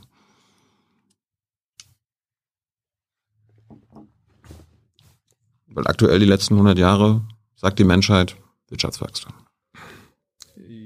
Wirtschaftswachstum ist das äh, Ergebnis von Entscheidungen von uns allen. Und ähm, der Rückgang der Artenvielfalt äh, ebenso. Und ähm, das Problem ist, äh, führt uns wieder zum Ausgangspunkt zurück, wenn wir nichts dafür tun, äh, nicht steuernd eingreifen, ähm, ähm, dann, dann passiert etwas. Ich glaube, der Fehler jetzt in deiner Argumentation ist, das gegeneinander zu führen. Also wenn man die meisten Menschen vor die, vor die Wahl stellt, wenn man sie persönlich fragt, ne, bist du bereit, äh, auf, ich sag mal, 20 Prozent deines Einkommens zu verzichten. Und dafür, wenn das der Artenvielfalt nutzt, dann fürchte ich, werden viele Leute sich dafür entscheiden, äh, das Einkommen zu behalten. Das ist schrecklich, aber ein politisches Problem. Das ist lässt sich äh, lösen. Ja, ich glaube, wenn man also so ist nicht der richtige Angang. Also das ist ein, äh, eine zu zu hohe Ebene. Ich glaube, man muss sich eher die Frage stellen, was können wir für Artenschutz tun? Und vielleicht ist das, was wir tun, führt dann vielleicht sogar für mehr, zu mehr Wirtschaftswachstum. Zum Beispiel, wenn wir, wenn wir eine Recyclingindustrie aufbauen für Plastik und das nicht mehr in den Müll werfen, dann steigt das Bruttoinlandsprodukt, weil die Leute sich damit beschäftigen, dieses Plastik einzusammeln. Äh, steigt das Bruttoinlandsprodukt und der, der, der Artenschutz verbessert sich, weil äh, Fische, bestimmte Fische nicht mehr aussterben und so weiter. Das heißt, man braucht Ressourcen für Umweltschutz. Die, ich glaube, das gegeneinander zu führen, führt dazu, dass man nicht weiterkommt. Also wenn man sich hinstellt und sagt, du musst arm sein, damit, die, damit wir die Erde retten können, dann werden die meisten Leute sagen, nö, dann will ich die Erde nicht retten. Sondern äh, man muss den Leuten sagen, ich zeige dir, wie du Wohlstand und eine Zukunft für dich verbinden kannst mit Umweltschutz. Dann kommt man weiter. Sonst werden die meisten Menschen äh, sich entscheiden, sich erstmal um sich selbst zu kümmern. Ist, äh, je wohlhabender ein Land ist, geht's desto besser den Menschen? Insgesamt ja. Also es gibt, äh, das sagt, sagen jedenfalls Studien zur Lebenszufriedenheit. Also je höher das BIP pro Kopf in einem Land, desto Nö, aber ähm, man tendenziell das ist das ja schon so. Je höher das, das, Einkommen. Das ist das Versprechen des Kapitalismus. Ne? Ja, ja also im Wesentlichen ist das schon so, wenn Menschen mehr Wohlstand haben, dann steigt die Lebensqualität. Dann steigt deren Lebensqualität, also wenn man sie befragt, ne? also wie hoch, äh, wie, wie zufrieden bist du mit deinem Leben und, und äh, also übliche Maße nimmt, dann ist es tendenziell so, dass bei äh, höherem Einkommen ähm, auch die Zufriedenheit größer ist. Diese Dinge sind nicht ganz einfach zu vergleichen zwischen Gesellschaften. Also das spielt natürlich immer eine große Rolle, wie man selbst dasteht im Vergleich zu seinem Umfeld. Äh, trotzdem ist es auch so, dass absoluter äh, absolute Werte von Reichtum oder Wohlstand natürlich Lebenszufriedenheit beeinflussen. Ja, das ist eines der Versprechen des Kapitalismus. Je höher das BIP pro Kopf, desto besser geht's uns. Und ich frage mich, ob das stimmt. Weil die USA haben zum Beispiel ein Pro-Kopf-BIP von 60.000 Dollar pro Jahr, mhm. ähm, werden 78,7 Jahre alt. Südkorea hat nur die Hälfte pro mhm. Kopf, wird aber mit 82 Jahren pro Mensch älter. Warum ist das so? Ja, Lebenserwartung ist schon ein wichtiger Indikator für Wohlstand, äh, aber nicht unbedingt für Lebenszufriedenheit. Und äh, diese Dollarwerte zu vergleichen, ist nicht so ganz einfach. Man muss aufpassen, was aber, kann man dafür kaufen. Aber das sind ja, das sind ja schöne Fakten. Also Lebenszufriedenheit ist ja immer sehr. Ja, man muss Fakten richtig interpretieren. Also zunächst mal müsste man sagen, man muss Kaufkraftparitäten nehmen. Dann würde immer noch ein Wohlstandsunterschied bestehen. Also sozusagen, was kann man sich leisten für das Geld? Das ist einfach nur in Dollars gemessen in Marktwerten. Aber ich sag mal, wenn man zum Friseur geht, ist das in den USA wahrscheinlich teurer als in Südkorea und so weiter. Ne? Also die, die, die Güter kosten nicht überall äh, das Gleiche, aber natürlich würde äh, beim auch bei Kaufkraftparitäten herauskommen, dass die Wirtschaftsleistung in den USA höher ist als in Südkorea. Das sind aber beides Länder mit einem hohen Lebensstandard. Und es ist, ich sagte ja gerade, zwischen Gesellschaften solche Dinge zu vergleichen, ist immer schwierig, weil was Menschen da ankreuzen, wenn man sie jetzt fragt, ne, auf einer Skala von eins bis zehn, wie zufrieden seid ihr? Mit eurem Leben. Ne? Dann gibt's einfach ähm, in manchen Gesellschaften, da kreuzen die Leute eher acht an und an in anderen eher im Durchschnitt ja. vier oder so. Okay, also wir sind ja bei der Wissenschaft. Und Wissenschaft ist ja nicht Umfragen, sondern Doch, Wissenschaft Zahlen und Fakten. Ja, das sind Fakten. Das sind Fakten. Also Umfrage ergeben, sozusagen, wie will man sonst messen, wie zufrieden Leute sind? Das kann man nicht messen an der Lebenserwartung. Ja, aber Lebenserwartungen sind ja, sind ja ein Lebenserwartung, Beispiel. Lebenserwartung steigt auch ganz klar, ist positiv mit dem Einkommen korreliert. Äh, allerdings bei sehr in den hohen USA Einkommen nicht immer so Aber, in den hundertprozentig. USA, aber gut, warum, warum steigt die Lebenserwartung in den USA nicht mehr, obwohl die USA immer reicher werden? Ja, die Lebenserwartung steigt in den USA, aber nicht in allen Gruppen. Ne, Die steigt in den USA, aber nicht in allen Gruppen. Es gibt dort Gruppen, äh, da äh, fällt sie sogar, äh, was für sich genommen ein Problem ist. Ja, aber äh, Lebenszufriedenheit misst man nicht an, äh, an der durchschnittlichen Lebenserwartung. Das Es geht aber jetzt nicht um Lebenszufriedenheit, es geht um Lebenserwartung. Also Ja. das äh, Versprechen des Kapitalismus ist, ja, das Versprechen des Kapitalismus ist, glaube ich, Wohlstand nicht, nicht Lebenserwartung. Ne? Also das ist, das hast du jetzt gerade erfunden. also ich würde mit Wohlstand auch schon Lebenserwartung. Ja, genau. Im Durchschnitt vereinbaren. ist das auch so. Und äh, in, wenn, man mal, wenn man mal alle kapitalistischen Länder vergleicht mit allen sozialistischen, dann sieht man, in den kapitalistischen Ländern ist die auch, Südkorea ist ja auch ein Kapital, vergleich mal Südkorea und Nordkorea, da ist die Lebenserwartung in dem kapitalistischen Land höher. In Sachen Bildung ist es ja auch zum Beispiel ähm, anders. Also das äh, BIP vom, von Finnland ist 25 Prozent niedriger und trotzdem haben sie ein besseres Bildungssystem. Warum ist das so? Ja, besseres Bildungssystem weiß ich nicht. Also Wenn, im wenn, Durchschnitt mehr wenn PISA, Wissen, wenn Wissen mehr- die Zukunft ist. mehr, mehr, mehr PISA-Punkte haben sie vielleicht, ne? Aber Estland hat zum Beispiel 66 Prozent weniger Einkommen pro Kopf als die USA, ist aber auch besser, hat aber auch ein besseres Bildungssystem. Ja, aber jetzt, jetzt langsam, also Wissenschaft ist auch äh, nicht einfach nur mit Korrelation zu arbeiten, ne, sondern äh, die, das BIP pro Kopf, das wird von ganz vielen Faktoren bestimmt. Ne? Äh, das BIP pro Kopf wird bestimmt von äh, der Geografie eines Landes. Gibt es da Rohstoffe oder nicht? Ne, in den USA gibt es halt viele Rohstoffe, okay. Äh, das, das wird Und trotzdem sind sie dümmer und leben weniger. Äh, Ja, und zum Beispiel Lebenserwartung wird beeinflusst durch Ernährung. Ne? In den USA äh, gibt es mehr Menschen mit Übergewicht. Ähm, Da sind wir beim Konsum wieder. genau, ja, dann, dann- dann, dann sind wir beim Konsum. Aber äh, nochmal, also BIP wird von vielen Faktoren beeinflusst von der ganzen Geschichte eines Landes. Ähm, in den USA äh, hat es eben lange keinen Krieg gegeben wie in Mitteleuropa und so weiter. Das sind alles Faktoren wie etwa wie Est, Estland war ist ein Land, das war lange ein äh, Teil der Sowjetunion. Äh, das hat alles Auswirkungen auf den Wohlstand. Trotzdem ist es, wenn man jetzt ähm, das systematisch anschaut über Länder hinweg, äh, Länder mit höherem Bruttoinlandsprodukt haben ein besseres Bildungssystem, sie haben gesündere Menschen im Durchschnitt. Äh, die- diese Faktoren sind also schon positiv miteinander korreliert. Was jetzt nicht heißt, dass in jedem einzelnen Fall, dort wo das BIP höher ist, äh, auch äh, sagen wir mal, der, der durchschnittliche PISA-Score höher ist. Das hat auch damit zu tun, dass es ja immer sehr stark darauf einkommt, ankommt, wie das verteilt ist. Ne? Also wenn es eine kleine Gruppe von Leuten gibt wie in den USA, die einen großen Teil des BIPs bekommen, äh, dann gibt es vielleicht einen großen Teil der Bevölkerung, das, die, die keine dollen Schulen haben, die keine, keinen Zugang zu Bildung haben. Also, also einfach nur BIP vergleichen pro Kopf und äh, Bildungsniveau und daraus irgendwelche Schlüsse zu ziehen, ist wenig. Es wäre auch überraschend, wenn das, was du hier vorschlägst, also wenn es so wäre, dass je ärmer man ist, desto besser man ausgebildet ist oder desto besser man lebt. Das glaubt, glauben wir beide nicht. Ne? Nee, ich, ich glaube einfach nicht, dass das einen Zusammenhang hat. Also, dass wir immer reicher werden und darum es uns besser geht. Das, das stimmt einfach nicht. Ja, das ist so in der, sag mal, vom Gesamtbild her stimmt das schon. Das heißt jetzt nicht unbedingt, wenn man sich von einem sehr hohen Niveau noch weiter nach oben bewegt, das nicht unbedingt. Aber so vom Gesamtbild her stimmt das schon. Ja, mal geguckt, du bist ja eigentlich auch ein Verfechter von Privatisierung in, unserem Gesundheitssystem. Da gibt's auch ein schönes Beispiel. Äh, die USA haben ja ein privates Gesundheitssystem und äh, die Spanier zum Beispiel nicht. Die Spanier geben pro Kopf 2300 US-Dollar äh, bei der Gesundheitsversorgung aus und werden 83,5 Jahre alt im Schnitt. Die Amis 10.000 Dollar pro Person und wie gesagt, werden fünf Jahre jünger. Also ich bin kein Befürworter des amerikanischen Gesundheitssystems. Aber du, bist, du möchtest schon mehr Privatisierung in unserem Gesundheitssystem.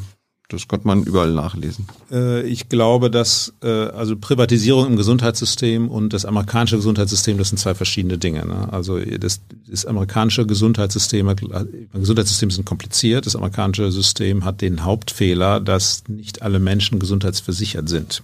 Das hat aber nichts mit der Frage zu tun, ob das jetzt privat organisiert ist oder nicht. Und ähm, Ja, aber das Argument von dir müsste ja sein, dass privat organisiert besser und effizienter ist, was ja nicht offensichtlich nicht stimmt. Nee, also so einfach ist es nicht. Ähm, private Organisationen, also in allen Sachen, die ich geschrieben habe, habe ich immer gesagt, man muss ein Gesundheitssystem so organisieren, dass alle Menschen Zugang zur Gesundheitsversorgung haben. Das kann man aber auf unterschiedliche Weise organisieren. Man kann so zum Beispiel dafür sorgen, dass alle eine Versicherung haben. Man kann eine, so, so macht man es in vielen Ländern, man definiert einen Grundkanon von Leistungen und sagt, okay, jeder ist versichert und jetzt hat man private Anbieter, die diese Gesundheitsleistung anbieten oder man hat ein, man hat staatliche Krankenhäuser beispielsweise oder staatliche Arztpraxen, die das anbieten. Und zum Beispiel, wir haben ja in Deutschland äh, ein sehr, sehr stark privat organisiertes Gesundheitssystem von der Anbieterseite her. Also die meisten Arztpraxen sind äh, privat sozusagen gewinnorientiert und wir haben ein staatliches Gesundheitssystem, zum Beispiel den NHS. Ne? Jetzt kann man sich mal überlegen, welches Gesundheitssystem möchte man gerne haben. Ne? Wenn man jetzt Leute fragen, möchtest du lieber in Großbritannien äh, in einem staatlichen Gesundheitssystem leben oder in Deutschland? Warum nimmst du Großbritannien?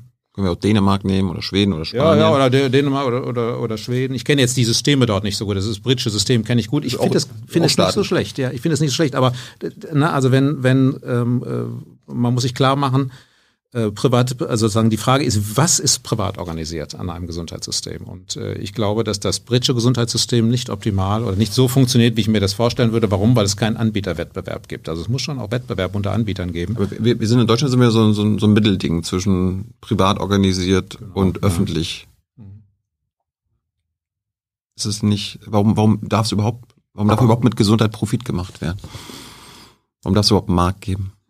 Ja, weil der Markt dafür sorgt, dass man auf, äh, darauf achtet, mit knappen Ressourcen vernünftig umzugehen. Und, ja, stimmt äh, in Amerika ja nicht. Da gibt's dann nur Markt. Ja, Amerika hat andere Probleme. Amerika hat, hat auch, das amerikanische Gesundheitssystem hat schon auch Stärken.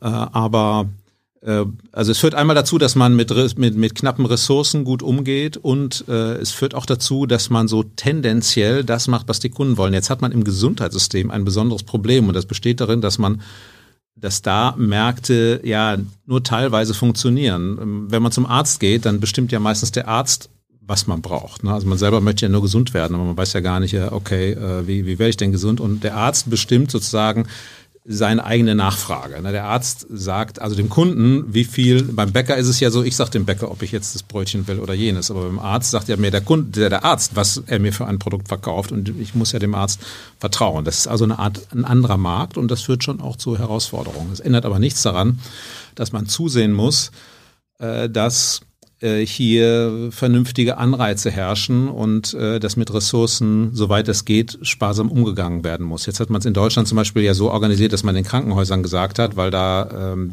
Ressourcen verschwendet wurde, dass man Fallpauschalen eingeführt hat. Ist jetzt nur ein Beispiel. Ne? Also da hat man auf Anreize reagiert und man gibt den, den Anbietern Fallpauschalen, wenn man sagt, äh, dann haben die die richtigen Anreize, also halbwegs die richtigen Anreize, um mit dem System vernünftig umzugehen. Also ich glaube, das Gesundheitswesen ist äh, ein Bereich, in dem man mit diesen pauschalen Kategorien, mit denen man so gerne operiert, also ja, privat oder staatlich, nicht so richtig weiterkommt, sondern das sind alles Systeme, die stark reguliert sind und äh, bei denen man durch eine, ein bestimmtes Marktdesign dafür sorgt, dass bestimmte Anreize da sind oder auch nicht da sind. Ne, wenn ich, mhm. wenn ich das so organisiere, es gibt eine Fallpauschale oder der Arzt, der kriegt eine bestimmte äh, Bezahlung, wenn er mich dran nimmt als, als Patient, dann wird er mich eher dran nehmen als in einem System, in dem er nichts kriegt, ne, sondern äh, in dem er so, so, so Beamter ist quasi. Ne, und äh, da sitzt staatlich organisiert ne, und äh, ich bin Beamter als Arzt, könnte man ja so organisieren. Ne, und äh, mein Gehalt ist, wie es ist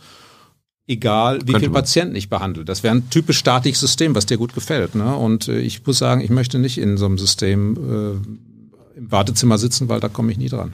Möchtest du auch einen Markt für Polizei oder Feuerwehr? Nach der Logik? Nee, das funktioniert ja ein bisschen anders. Ne? Also äh, was ich schon möchte ist, oder gut fände, ist, wenn äh, Polizei und ähm, Feuerwehr auch ein bisschen danach bezahlt würde, wie äh, effektiv äh, die arbeiten. Ob es also friedlich ist äh, in einer Gegend, äh, dass man das ab und zu evaluiert, tut man ja auch. Ne? Äh, das heißt aber nicht, dass äh, das jetzt organisiert ist wie ein privater Markt. Das geht ja offensichtlich nicht. Ne? Aber in der Gesundheitsversorgung schon. Weil am Ende geht es so darum, meine Eltern kommen vom, vom Land, hm. da ist eine Polizeistation, da ist eine Feuerwehrstation, aber kein Krankenhaus mehr. Obwohl wir alles drei brauchen. Ja, das ist. In, in einer Sparte herrscht der Markt. Ja, das ist ja ein bisschen was anderes. Also bei, bei der Krankenhausversorgung herrscht ja auch nicht wirklich der Markt, ne, sondern da gibt es viele staatliche Eingriffe und äh, ich da viele, ist eher ich kenne aber Problem. viele private Krankenhäuser. Ja, richtig. Äh, ich glaube, bei der Gesundheitsversorgung auf dem Land ist eher das Problem, dass man, wenn man diese ländlichen, diese lokalen Krankenhäuser hat, dann sind das Krankenhäuser, die relativ geringe Behandlungszahlen haben und die Qualität ist schlecht. Also wenn man gutes Kranken, gute Krankenhausversorgung haben will, dann muss man in eine Klinik gehen, in der Behandlung, vor allem schwierige Behandlungen, hinreichend oft durchgeführt werden. Und das Problem bei diesen lokalen Krankenhäusern ist, dass die einfach zu wenig Operationen haben. Deshalb ist die Behandlungsqualität schlecht. Und äh, deshalb ist es nicht gut, so viele kleine Krankenhäuser zu haben. Aber man kann auch so eine kleinen Krankenhäuser haben, die so für das, für 90 Prozent der Fälle immer noch da sind. Gibt's ja auch, so Polikliniken, solche Dinge. Ja, aber die werden immer weniger und man muss immer weiter fahren auf dem Land. Ja, aber äh, das, das System ist ja, sagen wir mal, da auch wieder nicht marktwirtschaftlich. Die Kassen entscheiden ja, wo können Ärzte hin, wo gibt's Kassensitze. Also der, da ist die sozusagen die, man lässt, überlässt die Verteilung des Gesundheitsangebots im Raum nicht dem Markt in Deutschland, sondern die Kassen, also wenn ich Arzt bin, dann will ich eine Kassenzulassung haben, das kriege ich ja kein Geld von den Krankenkassen. Und äh, die Kassen, die bestimmen, okay, so und so viele Kassensitze gibt's da und da. Also aber zwischen einer, ist Unterschied zwischen einer Arztpraxis und einem äh, Klinikkonzern. Genau, also ist ja bei einer ist ja beim Krankenhaus auch nicht so. Das ist eine, eine, in der Regel eine Entscheidung äh, der Kommune letztlich. Dann wird ein Krankenhaus dort weiter betrieben oder nicht. Ja, aber, aber und es gibt natürlich private Krankenhäuser, das stimmt. Und die privaten Krankenhäuser, die, die müssen für Profit sorgen und Rendite und Dividende. Das muss eine Arztpraxis nicht. Äh, ja, eine Arztpraxis muss auch das Kapital irgendwie bezahlen und äh, muss die Leute bezahlen und ähm, also ist es ein aber keine Dividenden ausschütten. Ja, aber ein Arzt, wenn der, wenn der sein Geld nehmen soll für, und das ausgeben soll für einen Röntgenapparat zum Beispiel ne, oder für, für ein Gebäude, sich ein Gebäude kaufen soll, in dem er seine Praxis hat, äh, dann ähm, wird er auch verlangen, dass er dafür irgendwas kriegt oder irgendeine Verzinsung kriegt. Ne? Haben wir es irgendwo in den letzten Jahren und Jahrzehnten mit der Privatisierung übertrieben? Ich denke, es gibt äh, Beispiele, in denen. Wo hätten äh, wir nicht privatisieren dürfen?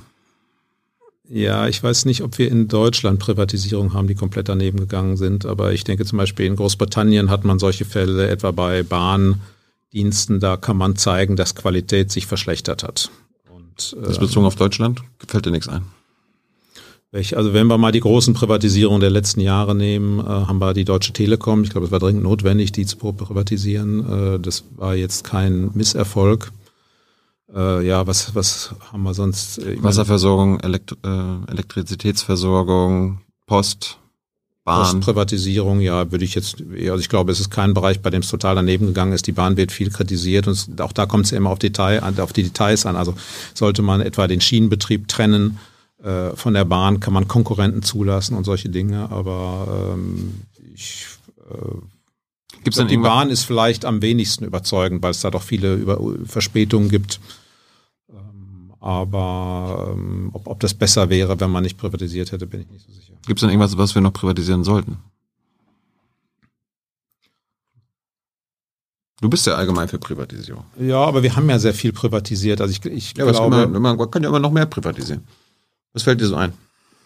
Ja, also an, der Staat in Deutschland hat ja keine größeren Industrien mehr, die man, in, in denen man privatisiert. Ich glaube, man, was man tun sollte, wäre in vielen Bereichen des öffentlichen Sektors überlegen, ob man die Dinge nicht anders organisieren kann. Ich nehme mal Universitäten. Ne? Die Uni bei den Universitäten ähm, überlegt man ja lange, sind die eigentlich so gut organisiert? Ist der, ist der staatliche Einfluss auf Universitäten äh, richtig, wie er ist? Ne? Und ähm, da geht es eigentlich nicht ums, um die Frage, privatisiert man das jetzt und macht man daraus äh, mal, profit, profitorientierte Veranstaltungen, sondern es geht eher um die Frage, gibt man denen Autonomie, wer gibt ihnen ihre Budgets und wie organisiert man das Ganze? Ich bin sehr dafür, dass man den Hochschulen mehr Autonomie gibt und dass man, das gibt es in manchen Bundesländern auch, dass man die Universitäten stärker selbst ohne politischen Einfluss entscheiden lässt, wo setzen sie ihre Schwerpunkte? äh, dann braucht man, muss man aber auch klar definieren, wofür gibt man ihnen Geld, ähm, wofür gibt der Staat ihnen Geld und was verlangt man dafür. Ich glaube, in, in vielen Bereichen ist die Frage nicht privat oder staatlich, sondern mehr, wie reguliert man es? Äh, ich glaube, diese, diese, diese Entscheidung pri privat oder Staat ist nicht so sehr der Punkt. Das sehen wir auch bei der Infrastrukturversorgung. Heute haben wir etwa digitale Infrastruktur, wenn man daran denkt. Wir haben heute in vielen Bereichen äh, Ausbau von digitaler Infrastruktur durch Private, aber äh, mit staatlicher Regulierung. Ne? Und da ist immer die Frage, wie spielt das Ganze zusammen? Also was erlaubt man zum Beispiel den, ähm, den, ähm, äh, den, und den Unternehmen dann an Entgelten zu nehmen für Netzdurchleitung? Wie dürfen, äh, welchen Zugang haben verschiedene Wettbewerber zu diesen Netzen? Da geht es eigentlich nicht um die Frage, ist das staatlich oder privat. Gutes Beispiel. Irgendwie, bei uns ist es ja privat, Telekom, Vodafone und so weiter, bauen gerade die Glasfasernetze aus. Mhm. Das ist, genau. also sind wir in den Kinderschuhen. In Schweden macht es der Staat. In Stockholm haben die das jetzt äh, von, in kurzer Zeit geschafft, dass 100 Prozent aller Haushalte Glasfaser haben. Genau, ich glaube, es hat nichts mit Privat Versagen, ne? Ja, nee, es hat nichts mit privater staatlich zu tun, sondern mit der Frage, wie Genehmigungsverfahren laufen. Ne? Also wenn man jetzt äh, Genehmigungsverfahren lang streckt, wenn man Das hat nichts damit zu tun, ob die Telekom bei mir auf dem Dorf äh, Geld damit verdienen kann oder nicht. Und danach entscheidet? Das hat damit glaube ich nicht, jedenfalls nicht primär es zu tun. Es ist doch für Telekom viel lukrativer, in der Großstadt hier in der Hauptstraße das zu legen, wo man weiß, hier hat man 2000, 3000 Kunden, als auf dem Dorf, wo drei genau, Kunden genau. sind. Ja, das ist aber auch lange erkannt und äh, das ähm, nicht warum. Ja, das kann man aber regeln, indem man sagt, okay, wenn der Staat dann da eine Leitung haben will, dann kann er zum Beispiel das versteigern und kann sagen, okay, ihr bietet eine Subvention, dann legt ihr mir das Ding dahin. Ich glaube nicht, dass das das Problem bei uns ist, sondern das Problem ist, ähm, dass man das Planungsverfahren bei uns viel zu lange dauern oder auch eine politische Entscheidung fällt, keine Glasfaser zu legen. Es mag dann eine blöde Entscheidung sein. Es hat aber nichts mit staatlich oder privat zu tun. Gut. Würde ich behaupten. Thema Energiewende. Schaffen wir das mit privater Initiative? Also, ich glaube, das, also, ist, das, ich glaub, das ist unumstritten, dass private Initiative da ganz wichtig ist und dass es sonst völlig aussichtslos ist. Das hat aber eigentlich auch, glaube es gibt keine Partei, vielleicht jetzt abgesehen von den Linken, äh, die, die das anders sieht in Deutschland. Und das hat ja einfach damit zu tun, also wenn wir uns anschauen, wie haben wir bislang Energiewende organisiert oder so in den letzten Jahren, hat man gesagt, ja, es soll was weiß ich, ein Windpark gebaut werden und jetzt machen wir Versteigerungsverfahren und wer die geringste Subvention haben will, der stellt das Ding dahin. Und das ist im Prinzip ein richtiges Verfahren. Auch da ist das Problem, der Engpassfaktor ist das Planungsverfahren. Und da müsste man vielleicht sogar mehr in Richtung marktwirtschaftlicher Mechanismen geben, gehen. Zum Beispiel, wenn man sagt, wir möchten in einer Gemeinde Windräder aufstellen, dann muss man vielleicht äh, die, der, der Gemeinde anbieten, dass sie eine Kompensation kriegt. Na, wenn sie keine Kompensation kriegt, dann gibt es einen riesen Widerstand und sagt die Gemeinde, nö, warum sollen wir uns die Windräder hinstellen lassen? Äh, man muss, glaube ich, mehr damit ähm, operieren, dass man Leute dann kompensiert und ihnen sagt, okay, wenn ihr es zulasst, dann kriegt ihr Geld, bietet was. Jetzt ist ja ähm, auch Ziel der, der neuen Ampelregierung, steht hier drin, 2045 sollten wir spätestens klimaneutral sein, am besten noch früher, mhm. damit wir unser 1,5 Grad Ziel ein, äh, einhalten können. Ähm, ist es aus marktwirtschaftlicher Sicht sinnvoll, wenn die Regierung sagt, Clemens, liebe Wirtschaft, ab 2045 keine CO2-Emissionen mehr? Und wie ihr das schafft, das könnt ihr regeln. Ihr seid ja der Markt. Ihr wisst mhm. ja, wie man das am besten macht. Ja, das, so klappt's nicht. Äh, so eine Ankündigung wäre auch nicht glaubwürdig. Das wäre keine Ankündigung, das wäre dann quasi eine Vorschrift, eine Regulierung. Ja, ja, die, bringt, die wird aber nicht eingehalten. Also das bringt gar nichts, weil sie nicht glaubwürdig ist. Erstmal müssen Pläne glaubwürdig sein. Ne? Sonst, also wenn man das machen würde, dann wird gar nichts passieren und 2045 stehen die Unternehmen da und wir alle mit unseren privaten Heizungen, wir verstoßen alle gegen das Gesetz und dann sagen wir der Regierung so, was machst du jetzt? Dann wird die Regierung sagen, ja gut, dann versuchen wir es 20 Jahre später. Ne? Also so geht's gar nicht. Äh, man braucht, man braucht einen Übergangspfad und man kann nicht, äh, sagen wir mal, langfristige den, Ziele. Den hätten wir doch jetzt. Also wenn die Regierung sagt, ab 2045, mhm. no way, dann haben alle, dann alle Unternehmen ja, man 20, muss es 25 ja, Jahre jetzt Zeit. Ja, ja, ja, richtig. Aber äh, die, die Frage ist natürlich sozusagen, was, wie setzt man es um? Ja, das ist doch das Problem des Markts. Die, sind, die, ja. die können das doch am besten. Ja, ja nein, nein wenn, wenn ich sage der Markt, äh, also mal um, in der Umweltpolitik muss man Regulierung und Markt, marktwirtschaftliche Mechanismen intelligent kombinieren. Äh, also was zum Beispiel und, und hier glaube ich ist genau die Debatte. Ne? Die, die Frage ist, wie viel, wo kann man marktwirtschaftliche Mechanismen hier nutzen und wo braucht man Regulierung? Ich glaube, um, um die Frage geht's. Also einfach nur eine Regulierung, die einfach nur sagt, niemand mehr darf CO2 emittieren, die funktioniert wahrscheinlich nicht. Denn die Frage wäre ja, wenn jetzt so ein Gesetz käme, wie würde man sich darauf einstellen? Na, dann, äh, es, es könnte sein, dass von vornherein äh, niemand, niemand irgendetwas macht, weil alle davon ausgehen, dass die Regierung das nicht durchhält ne, und dann, dann wieder aufhebt. Äh, aber so passiert es ja nicht. Aber es kann, es kann auch sein, dass hier die Thilo Jung GmbH sieht, okay, ich habe jetzt 20 Jahre Zeit, dass mein Unternehmen keine CO2-Messung mehr ausstößt. Dann versuche ich in den nächsten 20 Jahren, 20 Jahren von Jahr zu Jahr auf Null zu kommen. Also immer und immer und immer weniger. Das wäre doch verantwortungsbewusst. Das wäre gutes Wirtschaften, oder? Ja, einige verhalten sich vielleicht so, aber äh, das ist, glaube ich, trotzdem nicht die intelligenteste Art und Weise. Ja, das Problem ist, man ist da nicht koordiniert. Also es gibt bestimmte Bereiche unserer Wirtschaft, da ist es relativ leicht, CO2 zu reduzieren. Und da sollten was, da, da sollten was zuerst machen. Und es gibt andere Bereiche, da ist es schwer, diese Dinge zu ersetzen. Da sollte man mehr Zeit geben. Und ähm, das ja, weiß eben der Einzelne. Aber sind 20 Jahre nicht Du weißt ja nicht, du weißt ja nicht, ob in deiner GmbH hier die Kosten höher sind als in anderen Bereichen. Und wir wollen es gesamtwirtschaftlich so hinkriegen, dass dort zuerst CO2 eingespart wird, wo die Kosten am geringsten sind. Und das kriegen wir eben nur hin, wenn es einen Preis gibt. Daher äh, der CO2, der, deshalb ist der CO2-Preis so wichtig. Also das, wir haben ja, wir haben ja das Glück in Europa, dass wir ein CO2 Emissionszertifikate Handelssystem haben äh, und im Prinzip Mengen begrenzen. Leider sind zwei wichtige Sektoren, Verkehr und Gebäude, da noch nicht drin. Äh, aber das Ziel müsste eigentlich sein, diese beiden Sektoren reinzubekommen. Und dann würde man dir sagen, so wenn du CO2 emittieren willst dieses Jahr, dann bezahlst du pro Einheit 100 Euro pro Tonne äh, CO2 oder wie viel auch immer.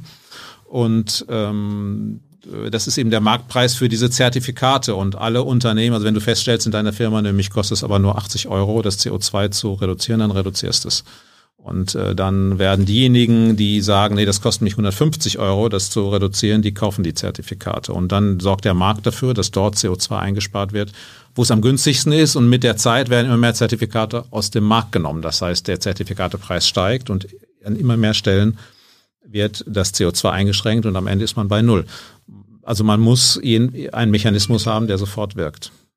Und einfach ähm, auch Vorschriften zu machen, ist keine gute Idee. Ich meine, wir können ja auch ein anderes Beispiel nehmen, den Verbrenner. Ja. Das Verbrennerverbot. Genau. Ja, ja, warum äh, sollte man. auch dagegen. Genau, ja, das, das bringt deshalb nichts, weil wenn wir einen solchen Zertifikatehandel haben, dann steigt einfach der Preis. Warum soll ich jemand vorschreiben, ob er einen Verbrenner haben will oder nicht?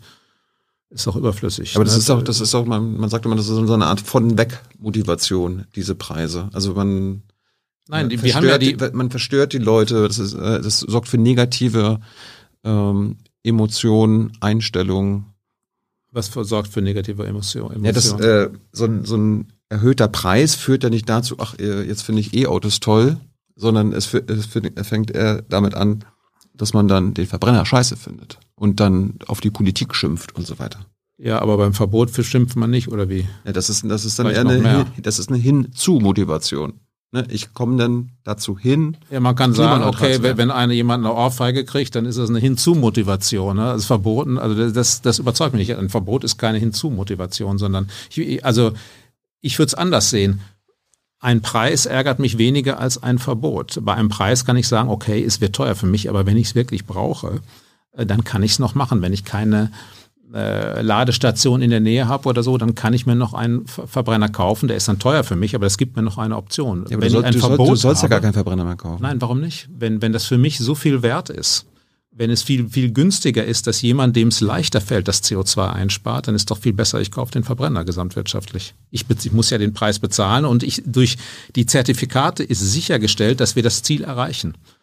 Die Frage ist, wie erreichen wir das Ziel? Und, und der, genau. die, die Zertifikate sorgen dafür, dass dort zuerst eingespart wird, wo es am günstigsten ist, wo es den Menschen am wenigsten wert ist, das CO2 noch zu verwenden. Das heißt, dort werden auch Verbrennungsmotoren verschwinden, wo es den Menschen nicht so wichtig ist, wo die sagen, ich kann auch leicht auf Elektro umschalten. Aber vielleicht gibt es Menschen, die können es nicht oder, oder die, die fahren einfach gerne mit dem Verbrenner.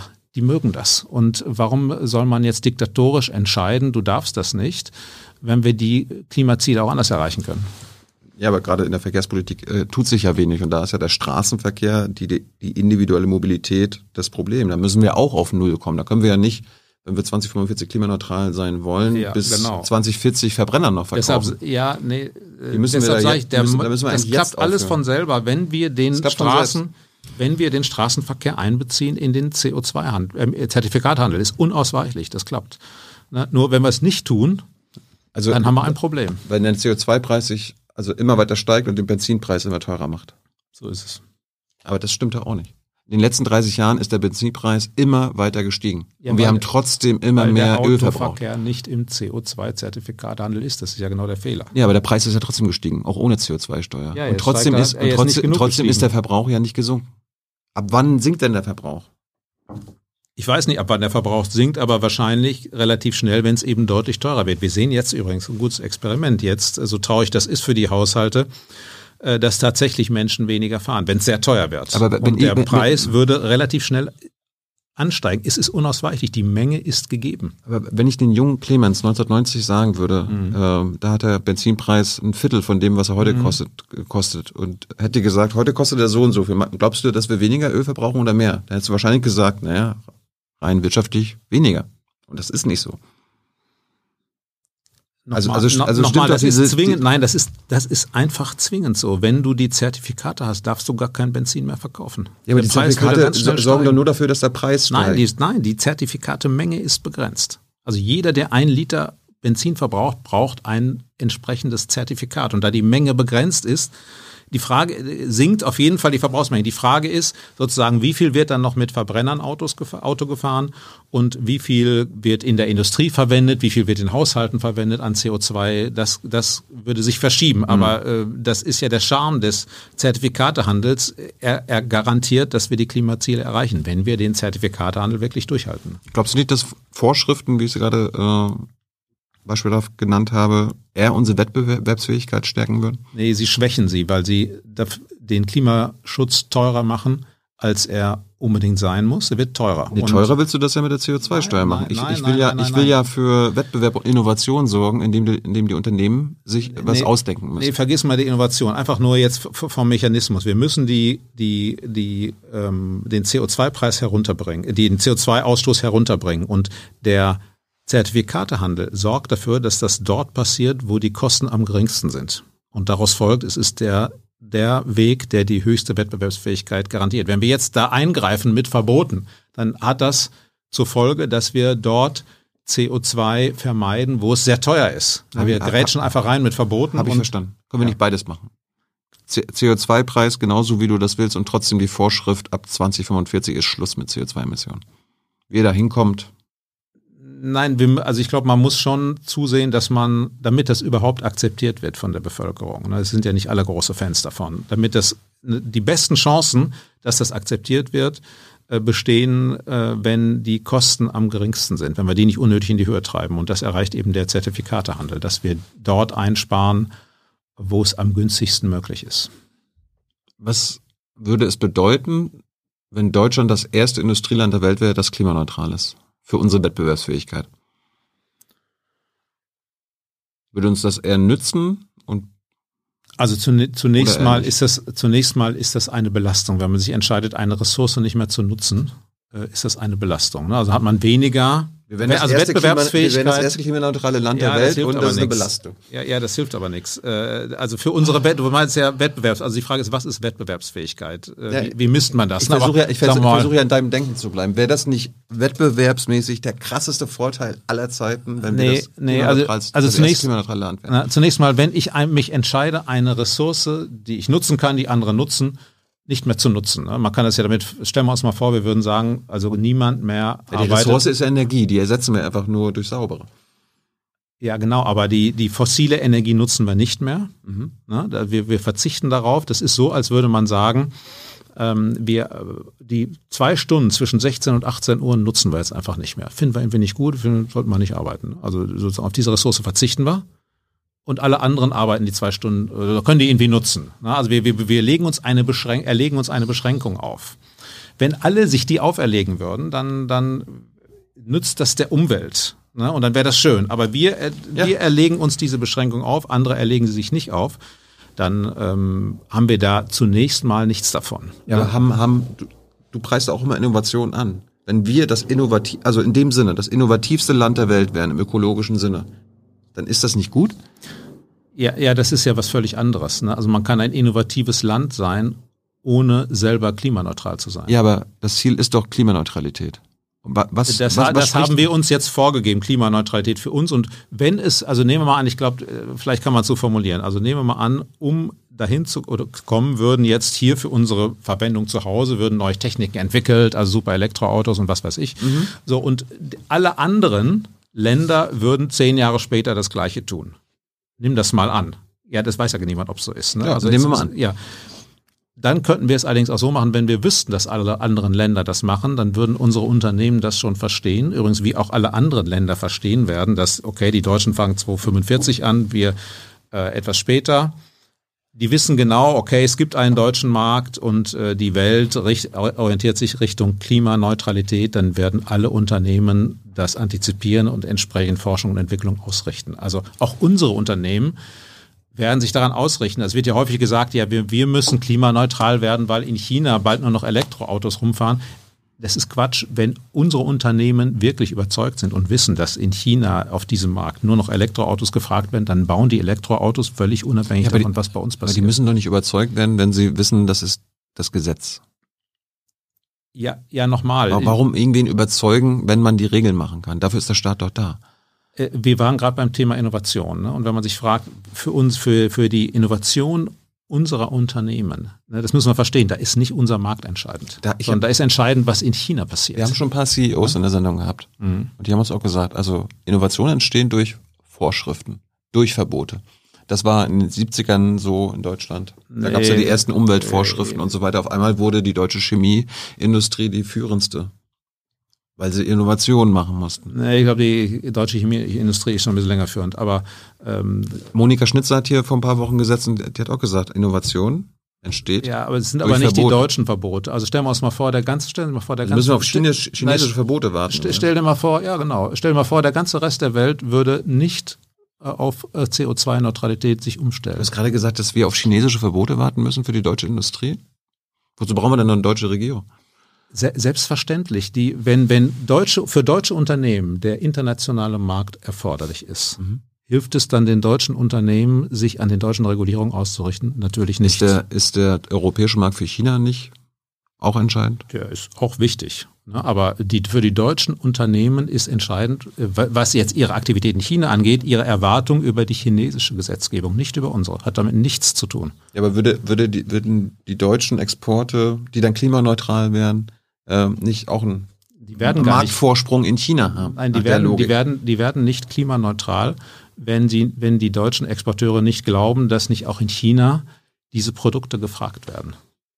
Abgesehen davon wird sowieso das meiste für den chinesischen Markt mittlerweile in China produziert. Aber äh, sozusagen ist es ein Irrtum zu glauben, die deutschen Unternehmen müssten vom deutschen Staat dazu erzogen werden, Produkte zu produzieren, die der Weltmarkt will.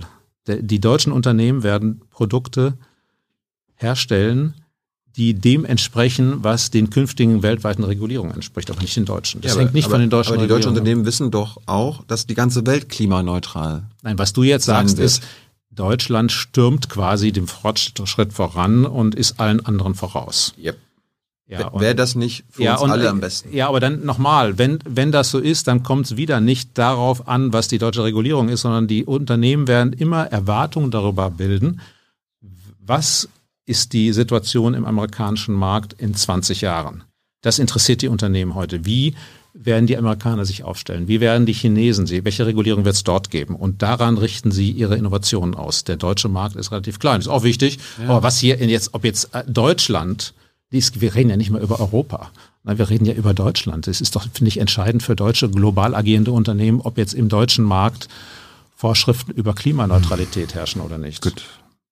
Was hältst du von einem, ich träume ja von einem europäischen Manhattan-Projekt, also so ein, so ein Mondlandungsprojekt, wo wir jetzt europäische Energieunabhängigkeit hinbekommen in den nächsten 10, 20 Jahren. Also nur noch, dass wir unsere Energie nur noch durch Erneuerbare beziehen. Das ist gut für den Planeten, das ist mhm. gut gegen die Abhängigkeit von anderen Staaten. Hört sich gut an, ja, aber das klappt ja in Europa nicht. So. weil äh, Geld erneuerbare. Ist ja da, haben wir bei der Bundeswehr auch gesehen. Ja, das Also, ist, glaube ich, Geld ist kein, da. keine, keine Geldfrage, sondern äh, oder also die, die Frage wäre, wie sieht diese Energieversorgung aus? Was ich mir vorstellen könnte, wäre, dass man Kernkraft mit Erneuerbaren kombiniert. Wie die meisten Europa wird das so machen. Also das ist die Zukunft Hast du von schon einen Weg Europa. gefunden, wie, die, wie der Atommüll beseitigt wird? Äh, ja, At Atommüll äh, kann man lagern, das ist ein Problem. Es gibt Techniken, die auch mit, äh, Ist Atommüll mal, nachhaltig? Oder Atomkraft nachhaltig? Äh, Atomkraft ermöglicht uns jedenfalls für sehr lange Zeit äh, Energieversorgung zu sichern. Die Frage ist ja, was ist eigentlich die Alternative? Also woher, was machen wir im Winter? In Europa, da weht ja kein Wind im Winter und die Sonne scheint nicht. So, was machen wir damit? Ich, ich meine ich mein mit diesem Mondlandungsprojekt, dass wir das hinbekommen. ja, Dass wir die Speicherfrage lösen, dass wir das, äh, dass wir genug erneuerbare Ja. Energien haben und keine Atomkraftwerke. Das ist ja alles, also die ganzen Lösungen sind ja da. Da brauchen wir uns, das ist ja alles machbar. Nee, das ist, die sind genau nicht da. Das ist das Problem. Sie sind nicht da. Doch. Wir haben keinen. Nein, wir, wo, woher will man das bekommen? Wie will man das machen? Die Technologie ist ja schon da. Also die Lösung für das Problem ist ja da. Das, das, Ja, wie das, sieht die aus? Also man könnte sich vielleicht vorstellen, wenn wir gen wirklich genug, ich sag mal, Sonnenenergie und Windenergie im Sommer hätten, dann könnten wir Wasserstoff herstellen. Ja, der Wind weht auch im Winter. Ja, aber äh, an vielen Tagen weht er eben nicht. Ne? Also und äh, die Sonne scheint nicht. Ne? Also vor allem nach Weihnachten, da hat man so oft dunkle Tage, die sind grau und wir haben keinen Wind und keine Sonne. So. Es, ja, wir brauchen aber Licht und Licht ist ja auch im Winter. Nee, nee, also das reicht nicht. So, wir, Ja. wir brauchen also Speicher, die längerfristig gehen. Das heißt, soweit mir das bekannt ist, ist Wasserstoff bislang die einzige Idee, wie man Energie speichern kann. Nur braucht man eben sehr, sehr viel Energie, um Wasserstoff herzustellen. Den kann man dann liegen lassen und das ist die Energiequelle dann. So ist ja die Energiewende geplant. Also ist ja, das ist ja das Konzept, das derzeit verfolgt wird, dass wir bis 2045 Gas, was bisher die, die Grund, sozusagen die Übergangstechnologie sein sollte, durch Wasserstoff ersetzen. Wasserstoff ist aber nur ein Speicher. Ja, und wir brauchen sehr, sehr viel Energie, um diesen Wasserstoff erstmal herzustellen. und, und da, darum will ich ja meine, 1000 Milliarden Mhm. geben wir als Europa aus, um das jetzt so schnell wie möglich hinzubekommen. Denn das Geld kann ja eigentlich keine Frage sein. Keynes hat ja selbst gesagt, anything we can actually do, we can afford. Clemens. Stimmt doch. Oh, das wäre so großartig, ist aber leider komplett falsch. Das Der Satz ist Problem falsch. ist, ja total. Das Problem ist nicht, Alles, was wir tatsächlich machen können, können wir uns leisten. Der Satz ist falsch von Keynes. Ja, das Problem ist folgendes. Die Zahl der Ingenieure, die wir haben, die Zahl der Wissenschaftlerinnen und Wissenschaftler, die wir haben, die sowas können, die ist begrenzt. Okay, sind wir uns einig. Also unsere Ressourcen sind einfach begrenzt und wir müssen halt überlegen, wo setzen wir sie ein? Wir könnten jetzt das jetzt so machen und sagen, also sehr, sehr viele Ressourcen setzen wir ein. Da kommt es aber jetzt nicht auf Geld an. Das ist nur um, äh, mein Punkt. Da kommt es auf reale Ressourcen an. Wir brauchen Leute, bei denen wir sagen, okay, ihr beschäftigt euch jetzt mit Forschung äh, zur Erneuerung des Energiesystems. Und ich denke, dass das in der Tat wichtig ist, dass man die Forschung in diesem Bereich ausweitet. Aber die Forschung ist doch schon alles geleistet worden. Äh, Es gibt hunderte, wahrscheinlich tausende Wissenschaftler, die dir vorrechnen können, wie wir in den nächsten 10 und 20 Jahren genau dieses, das erreichen. Nee, Die Lösung- glaub- die ich glaube, Technik ist da, die Technologie ist da. glaube ich nicht da. Nee, ich glaube, die ist nicht da. Also da, da muss, muss man noch einiges dran tun. Dass man daran forscht, dass man das verbessert, das halte ich für richtig. Wir müssen nur Folgendes sehen. Wir sind von Ländern umgeben, die überzeugt sind, dass das ohne Kernenergie nicht geht. Oder ohne dauerhafte Wasserstoffversorgung irgendwie aus dem Ausland, dass das nicht geht. Ne? Äh, ist nur Deutschland. Deutschland ist das einzige Land, was glaubt, dass das geht. Ich fühle mich da so ein bisschen wie der Geisterfahrer, der sagt, ne, äh, ein Geisterfahrer, es sind Hunderte, die mir hier entgegenkommen. Ne? Und, äh, aber vielleicht geht's und ich bin auch äh, sag mal, dafür, dass man solche Techniken äh, erforscht, ausbaut, finde ich alles gut.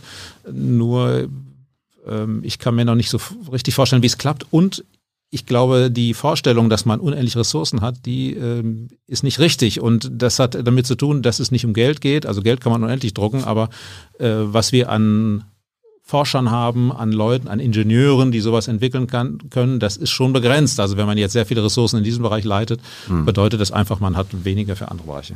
Clemens, das war's von mir. Ich habe noch ein paar Zuschauerfragen. Sehr gut. Bist du bereit? Ja. Maren fragt, welcher Partei stehst du nah? Ich habe, ich sag mal, als Staatsbürger natürlich so meine äh, auch auch parteipolitische Nähe, aber jetzt in meiner Rolle, ich sag mal, als Wissenschaftler ähm, interessierten mich Parteien jetzt eigentlich nicht so sehr. Bist du Mitglied einer Partei? Nee. Du bist ja Teil des Wirtschaftsrates der CDU. Das ist ein Lobbyverband. Äh, der Kronberger Kreis ist auch CDU-nah. Nö, ähm, nö, der, nee, der ist nicht. Ja, CDU-nah, weiß ich nicht. Kronberger Kreis ist eigentlich unabhängig. Lars Feld letztens erzählt. Äh, war ja auch hier. Dann bist du der Initiative Neue Soziale Marktwirtschaft nah. Nee, bin ich nicht. Da bist du immer wieder als Autor aufgefallen? Nee. Also ich habe da mal vielleicht mal in einem Blog irgendwann was geschrieben, aber ich habe für alle möglichen Blogs was geschrieben. Also Dann gehörst du zur Stiftung Familienunternehmer. Da warst du, da kommst du gerade her? Da bin ich im Beirat, genau. Also das ich, ist, ich Wirtschaftsbeirat als, das, das der gilt Union. Alles als FDP höchstens CDU nah. Ist das falsch? Ja, ja, also ich bin, bin, glaube ich, bin im wissenschaftlichen Beirat des Wirtschaftsbeirats der Union. Da bin ich Mitglied zum Beispiel. Das ist, äh, das stimmt, das ist unionsnah. Das was, meint, ich, was meint man? Aber ich bin kein, ich bin kein Parteimitglied. Ne? Ich habe viele Kontakte zur Union, zur FDP. Ich habe auch Kontakte zu den Grünen. Ja, aber so die, so, die, politische Nähe sag mal, doch eher. Äh, wo in Gremien bin ich näher bei unionsnahen Organisationen, aber ich bin nicht in irgendeiner Partei. Gut. Ähm, Alex fragt, wie schätzt du die Ungleichheit in Deutschland ein? Mittlerweile gibt es zwei Familien in Deutschland, die mehr Vermögen besitzen als 42 Millionen Deutsche. Ist das, ist das ein Problem? Müssen wir da was machen? Ja, Ungleichheit in Deutschland bei den Einkommen ist es so, dass nee, Deutschland. Vermögen jetzt. Genau, ja, bei, bei den, also nochmal, bei den Einkommen ist so, dass Deutschland so ungefähr im Mittel, Mittelfeld der OECD-Staaten liegt. Das ist nicht besonders hoch, ist auch nicht besonders niedrig. Beim Vermögen. Alex fragt nach dem Vermögen. Genau, und bei dem Vermögen haben wir eine hohe Vermögenskonzentration. Was allerdings dabei bei diesen Zahlen nicht mitgerechnet wird, das ist Vermögen in Form von Rentenansprüchen. Das ist ein Standardthema, Renten, also Pensionsansprüchen. Wir haben in, in Deutschland ein ausgeprägtes Pensions- System. Äh, insofern überzeichnen diese Zahlen etwas die äh, Ungleichheit. Ich würde mir, ich denke schon, es muss ein Ziel sein, dass wir mehr Vermögensbildung in breiteren Bevölkerungsgruppen bekommen. Dass wir das nicht haben, hat auch damit zu tun, dass es relativ wenig Menschen in Deutschland gibt, die Wohneigentum haben. Also andere Länder, die eine etwas gleichere Einkommensverteilung haben, äh, Vermögensverteilung haben, sind in der Regel Länder, in mhm. denen die Menschen eher äh, das, die, die, die äh, eine eigene Immobilie haben. Aber was können wir denn jetzt kurzfristig oder mittelfristig ändern, dass zwei Familien nicht mehr so viel Vermögen besitzen wie 42 ja, Millionen Das juckt mich eigentlich nicht, ob zwei Familien jetzt da Vermögen besitzen, sondern ähm, das juckt dich nicht? Nein, das Kap ist Kapital ich, bedeutet immer Macht. Das kann ja nicht sein in, in unserer Demokratie, dass ein ja, aber sich da so Einzelfamilien rausnehmen, ich glaube, das ändert nichts. Nein, die Frage ich ist, wie ja keine Einzelfamilien rausgesucht. Das ist ja, zwei nur, jetzt, ne? Aber äh, ich habe ja keine Namen genannt. Es geht ja nicht um die um die Quanz an sich, sondern das Problem. Genau, nee, das Problem ist, glaube ich, nicht, dass einige ein, einzelne Menschen sehr hohes Vermögen haben. Das Problem ist, dass sehr viele nichts haben. Und daran etwas zu tun, dafür gibt es verschiedene Vorschläge, zum Beispiel hier vom DIW in Berlin Mietkauf, also dass man äh, Mietern anbietet, ihre Familie, ihre Immobilie zu erwerben. Äh, Menschen, die von der Bank vielleicht keine Hypothek kriegen, dass die dann über ihre Miete Immobilien erwerben können, also für mehr Eigentum in der Breite zu sorgen äh, da ist das, glaube ich, eine gute Idee. Du bist ja gegen eine Vermögensteuer. Äh, was hältst du davon, von dem Plan des Weißen Hauses, ist gerade aktuell äh, eine Mindeststeuer für Superreiche einzuführen, also eine sogenannte Billionaire Minimum Income Tax. Ja, da geht's nicht um eine, äh, da geht's nicht um eine Vermögensteuer, sondern um eine Einkommensteuer. Also man muss sagen, bei Vermögensteuern ist es so, dass es kein Land. Es ist, ist sogar beides. Also es geht um Haushalte mit einem Vermögen von mehr als 100 Millionen Dollar, die dann 20, mindestens 20 Prozent auf ihr Einkommen zahlen müssen. Ja, ich bin nicht sicher, ob das so ganz richtig recherchiert ist. Das Problem ist. FAZ Washington Post. Ich glaube, die haben das schon ganz gut gemacht. Ja, also Minimum Income Tax heißt, dass man. Ähm, ja, das ist, das ist der Titel, aber das funktioniert, wie gesagt, so. Du ja, musst mindestens nicht, 100 Millionen Dollar Vermögen haben und dann musst du mindestens 20 Prozent Einkommensteuer zahlen. Ja, Weil nochmal, ich glaube nicht, dass die Steuer ist komplizierter, aber ist egal. Ja, das, das, das, Problem in den USA ist, dass zwischen, also zwischen 2010 und 2018 äh, Superreiche wie Elon Musk und so weiter im Durchschnitt 8,2 Prozent Steuern auf ihr Einkommen gezahlt haben. Und damit weniger als ein Lehrer ja, oder Feuerwehrmann. Ja, man muss ein bisschen aufpassen bei solchen Zahlen. Ne? Das, das sind, diese Leute haben Unternehmen in den USA. Ne? Und die Unternehmen, äh, die machen Gewinne Ne, und die werden diesen Leuten jetzt zugerechnet, aber natürlich wird auf Unternehmensebene Steuern gezahlt. Also um es kurz zu machen, im US-Steuersystem ist das Problem nicht, dass es keine Vermögensteuer gibt, sondern dass es große Lücken in der Einkommensbesteuerung gibt. Damit sollte man mal anfangen. Also man kann in den USA relativ einfach, wenn man Wertzuwächse erzählt, also ich, ich sag mal, eine Firma kauft und sie später wieder verkauft, dann kann man das machen, ohne Steuern zu zahlen. Und wir, also das Problem derjenigen, die nach einer Vermögensteuer schreien, ist, dass eine Vermögensteuer sehr ist eine neue Steuer, die gibt es in der Form in den USA nicht. Sowas zu implementieren ist ungeheuer schwierig. Ist, die Reichen laufen weg. Äh, am, am eigentlichen weg, Problem, am eigentlichen Problem führt das vorbei. Man die, muss erstmal die. Die Amerikaner können doch überall hinlaufen, wo sie wollen, Clemens. Also das ist, äh, ist dem amerikanischen Staat egal. Wenn du amerikanischer Staatsbürger bist, musst du Steuern zahlen. Nein, man kann auch die Staatsbürgerschaft aufgeben und dann zahlt man eben keine Steuern mehr. Oder man kann es so organisieren, dass man sie nicht zahlt. Nein, es die ist. verfolgen dich auf weltweit. Ja, aber es ist relativ einfach. Man kann es auch in irgendwelche Vehikel geben. Also naja, egal. Das, das lohnt sich nicht. Die sollten erstmal die Einkommensteuer reparieren. Das ist doch viel einfacher. Also wenn, wenn ich eine Einkommensteuer er, er, erhebe, die große Lücken lässt, dann muss ich mich nicht wundern, wenn die Einkommensungleichheit zunimmt. Also der, der intelligente Schritt wäre, die Einkommensteuer zu reparieren. Das Problem ist, damit kann man politisch nicht so gut mobilisieren. Ne? Also wenn man äh, mit der Vermögensteuer herumfuchtelt, dann steigt der Blutdruck schneller bei den Leuten. Ähm, ich fürchte aber auch Politiker, die sowas fordern, wissen, das kommt nicht, weil die praktischen Probleme zu groß sind. Äh, was man tun muss, ist sich die Einkommensteuer ansehen und die vernünftig eintreiben und da Lücken stopfen. Da kann man viel mehr einsammeln. Es gibt keinen Staat auf der Welt, der äh, eine Vermögensteuer als äh, Haupteinkommensquelle hat. Das gibt's nicht. Na, und das hat damit zu tun, dass Vermögensteuern umständlich zu erheben sind. Man, man muss ruhendes Vermögen äh, äh bewerten. Das führt zu großen Problemen und wirklich reiche Leute, die können der, Steuer leicht ausweichen. Und bei der Einkommenssteuer zahlen wir alle. Einkommensbesteuerung ist gut etabliert, aber es gibt Riesenlücken. Und man muss erstmal an diesen Lücken ja. arbeiten. Aber zurück, zurück zur Vermögensungleichheit. Sina fragt auch nochmal, wie willst du denn mhm. umverteilen? Wenn nicht mehr eine Vermögensteuer oder Erbschaftssteuer? Ich denke, wir müssen uns in allen Ländern erstmal die Einkommensteuer Jetzt in anfangen. Deutschland.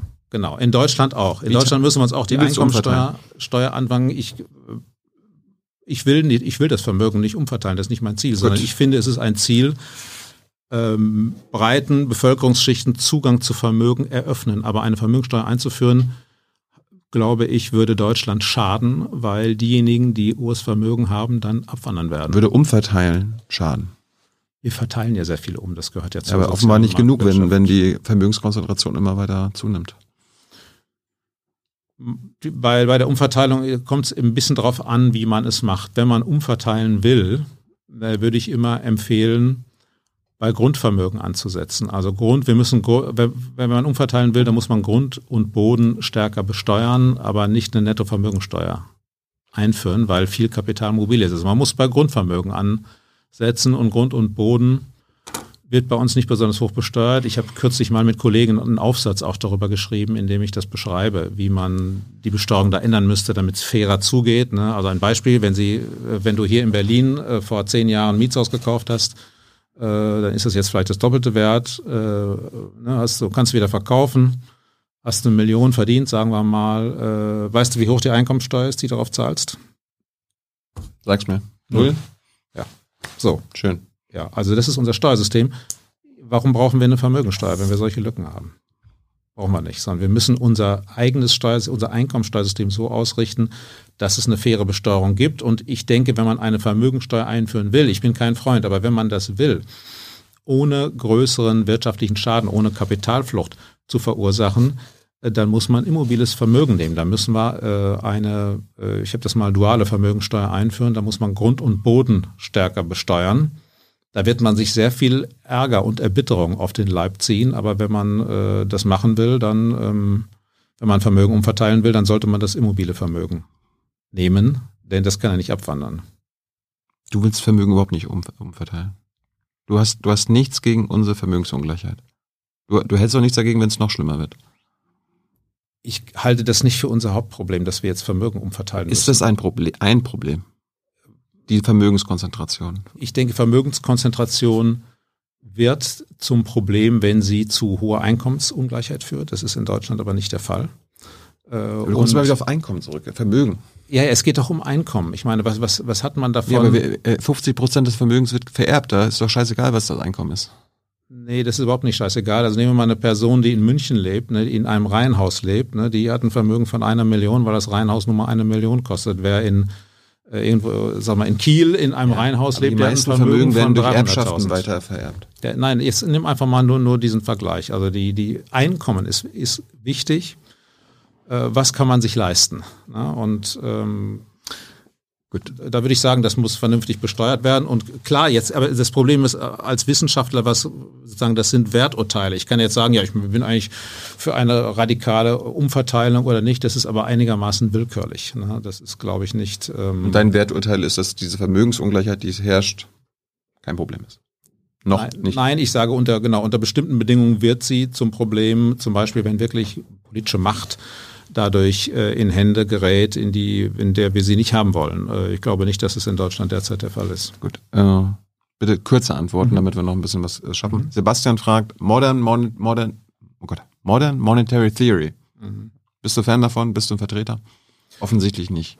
Äh, ja, ich bin nicht sicher, ob ich so ganz richtig verstehe, dass ja die Idee, der Staat kann einfach Geld drucken und äh, alle möglichen Dinge sich damit kaufen und man muss gar nicht darauf achten. Ähm, es gibt es gibt keine Grenze der Staatsverschuldung. Genau, oder es gibt keine Grenze der Staatsverschuldung. Die Notenbank kann unendlich ähm, äh, haben die Unrecht? Bonds äh, auf, aufhören. Äh, also das ist äh, offenkundig falsch. Gibt es eine Grenze zur Staatsverschuldung? Genau, und die Grenze, die liegt dort, wo Inflation beginnt. Also irgendwann, also solange wenn es keine Inflation gibt, dann kann die Notenbank ja immer mehr Staatsanleihen aufkaufen zunächst mal und äh, der Staat kann sich verschulden und kann dieses Geld verwenden. Das Problem ist nur, äh, wenn, wenn die Notenbank Inflation verhindern will, dann muss sie irgendwann das Ganze stoppen.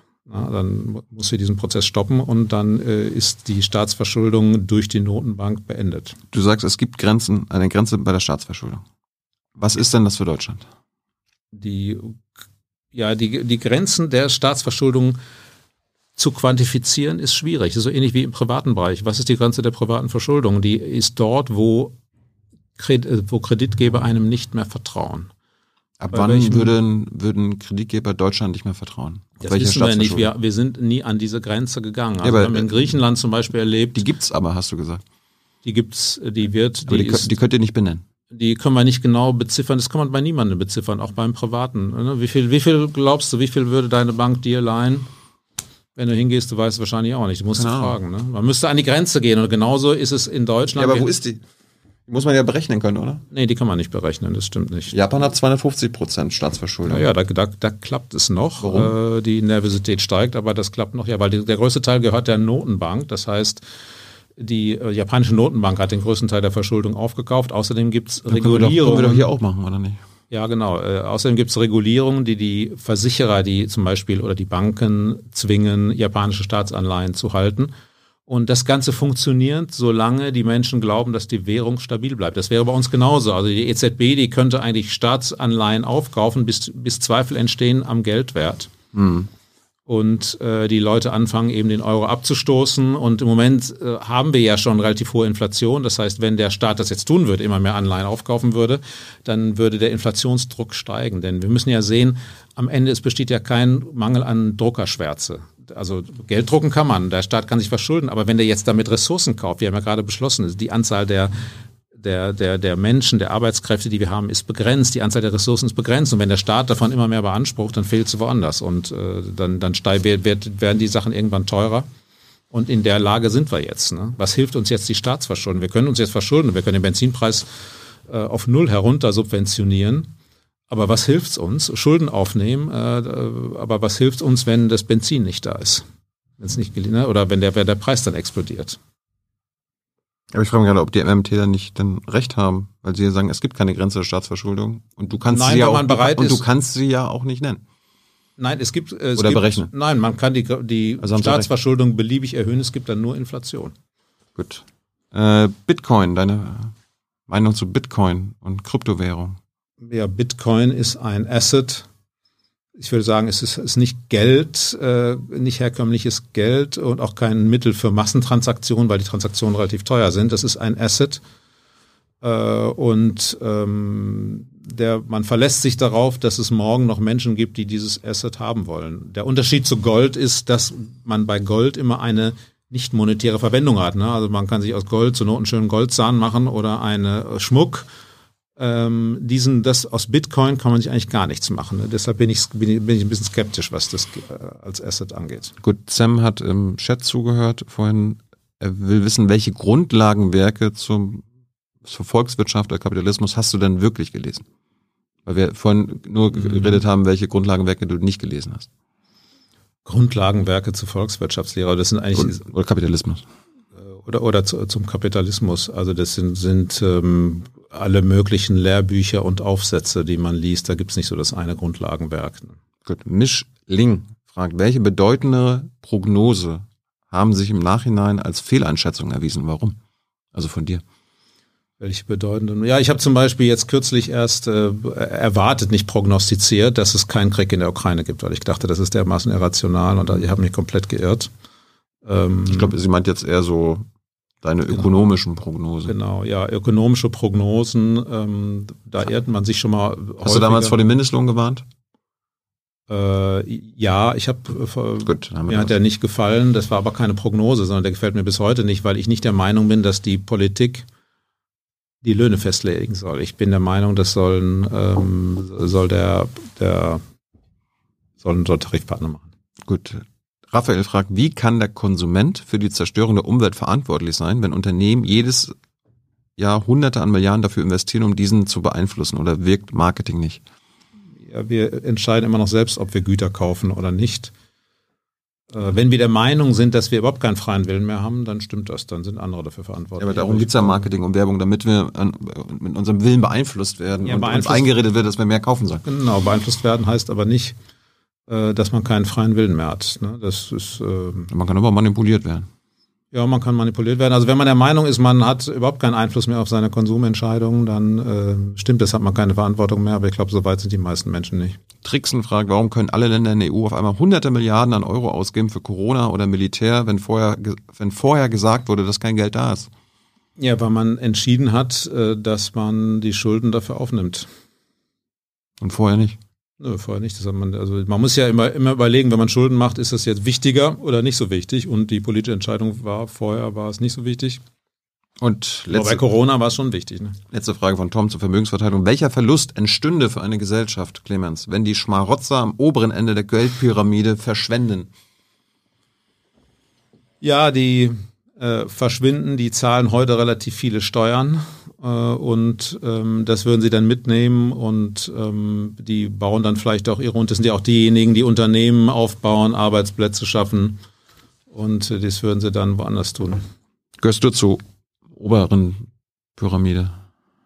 Zur oberen Teil unserer Pyramide? Also ich gehöre jetzt nicht zu denen, die großes Vermögen haben, aber mit Sicherheit zu denen, die zu der Gruppe, die weit überdurchschnittliches Einkommen hat. Was verdienst du als IFO-Präsident? Ist das öffentlich? Das ist nicht öffentlich, nein. Nee? Verrätst du es? Das ist nicht, nicht, nicht öffentlich. Ne? Ich, ich verdiene schon gut, aber den Betrag will ich nicht sagen. Sechsstellig pro Jahr? Sechsstellig schon, ja. Stabel verdient 400.000. Kommt das so hin bei dir? Äh, also mein Gehalt als IFO-Präsident ist schon spürbar niedriger. Hast du noch Nebenjobs? Ähm, Also Nebentätigkeiten? Nebeneinkünfte? Nebeneinkünfte hat, genau, haben man als Hochschullehrer in der Regel, ne, wenn ich ein Buch schreibe oder so. Für Vorträge, Vorträge Vortrag und genau sowas. verdienst du bei der Stiftung Familienunternehmen was im Beirat? Also man kriegt äh, in allen möglichen Ämtern Aufwandsentschädigung, man wird da nicht reich. Spendest man, du das? Man, man bekommt was. Äh, Ich äh, spende jetzt keine speziellen Einnahmen, aber ich spende auch was, ja. Clemens, vielen Dank für deine Zeit. Wir haben ein bisschen überzogen. Ich hoffe, du verzeihst es mir. Sehr gerne. Kommst du nochmal wieder? Sehr gerne, wenn ich Wir, nochmal wir können ja mal so eine Diskussionsrunde machen. Irgendwie. Kennst du Achim Truger oder so? Da könnt ihr euch ein bisschen. Ja, ja, kann man gerne. Ja, Achim kenne ich ja, ja. Gut. Clemens, vielen Dank für deine Zeit. Äh, Okay. vielen Dank für eure Fragen, Leute. Bleib, mal kurz sitzen. Ah ja. Äh, vielen Dank für eure Fragen. Hans ist leider immer noch krank, ist aber ab der nächsten Woche, glaube ich, wieder da. Und ihr wisst ja, wie ihr uns unterstützen könnt. Per PayPal oder Banküberweisung. Danke dafür und bis nächstes Mal. Danke, Hier kann man auch Clemens. was spenden. Hm? Hier kann man auch was spenden. Ja, nur spenden. Okay. Ist das allein spendenbasiert? Okay. Ja, ja. ja, Werbung wird uns ja wieder beeinflussen. okay. Gut.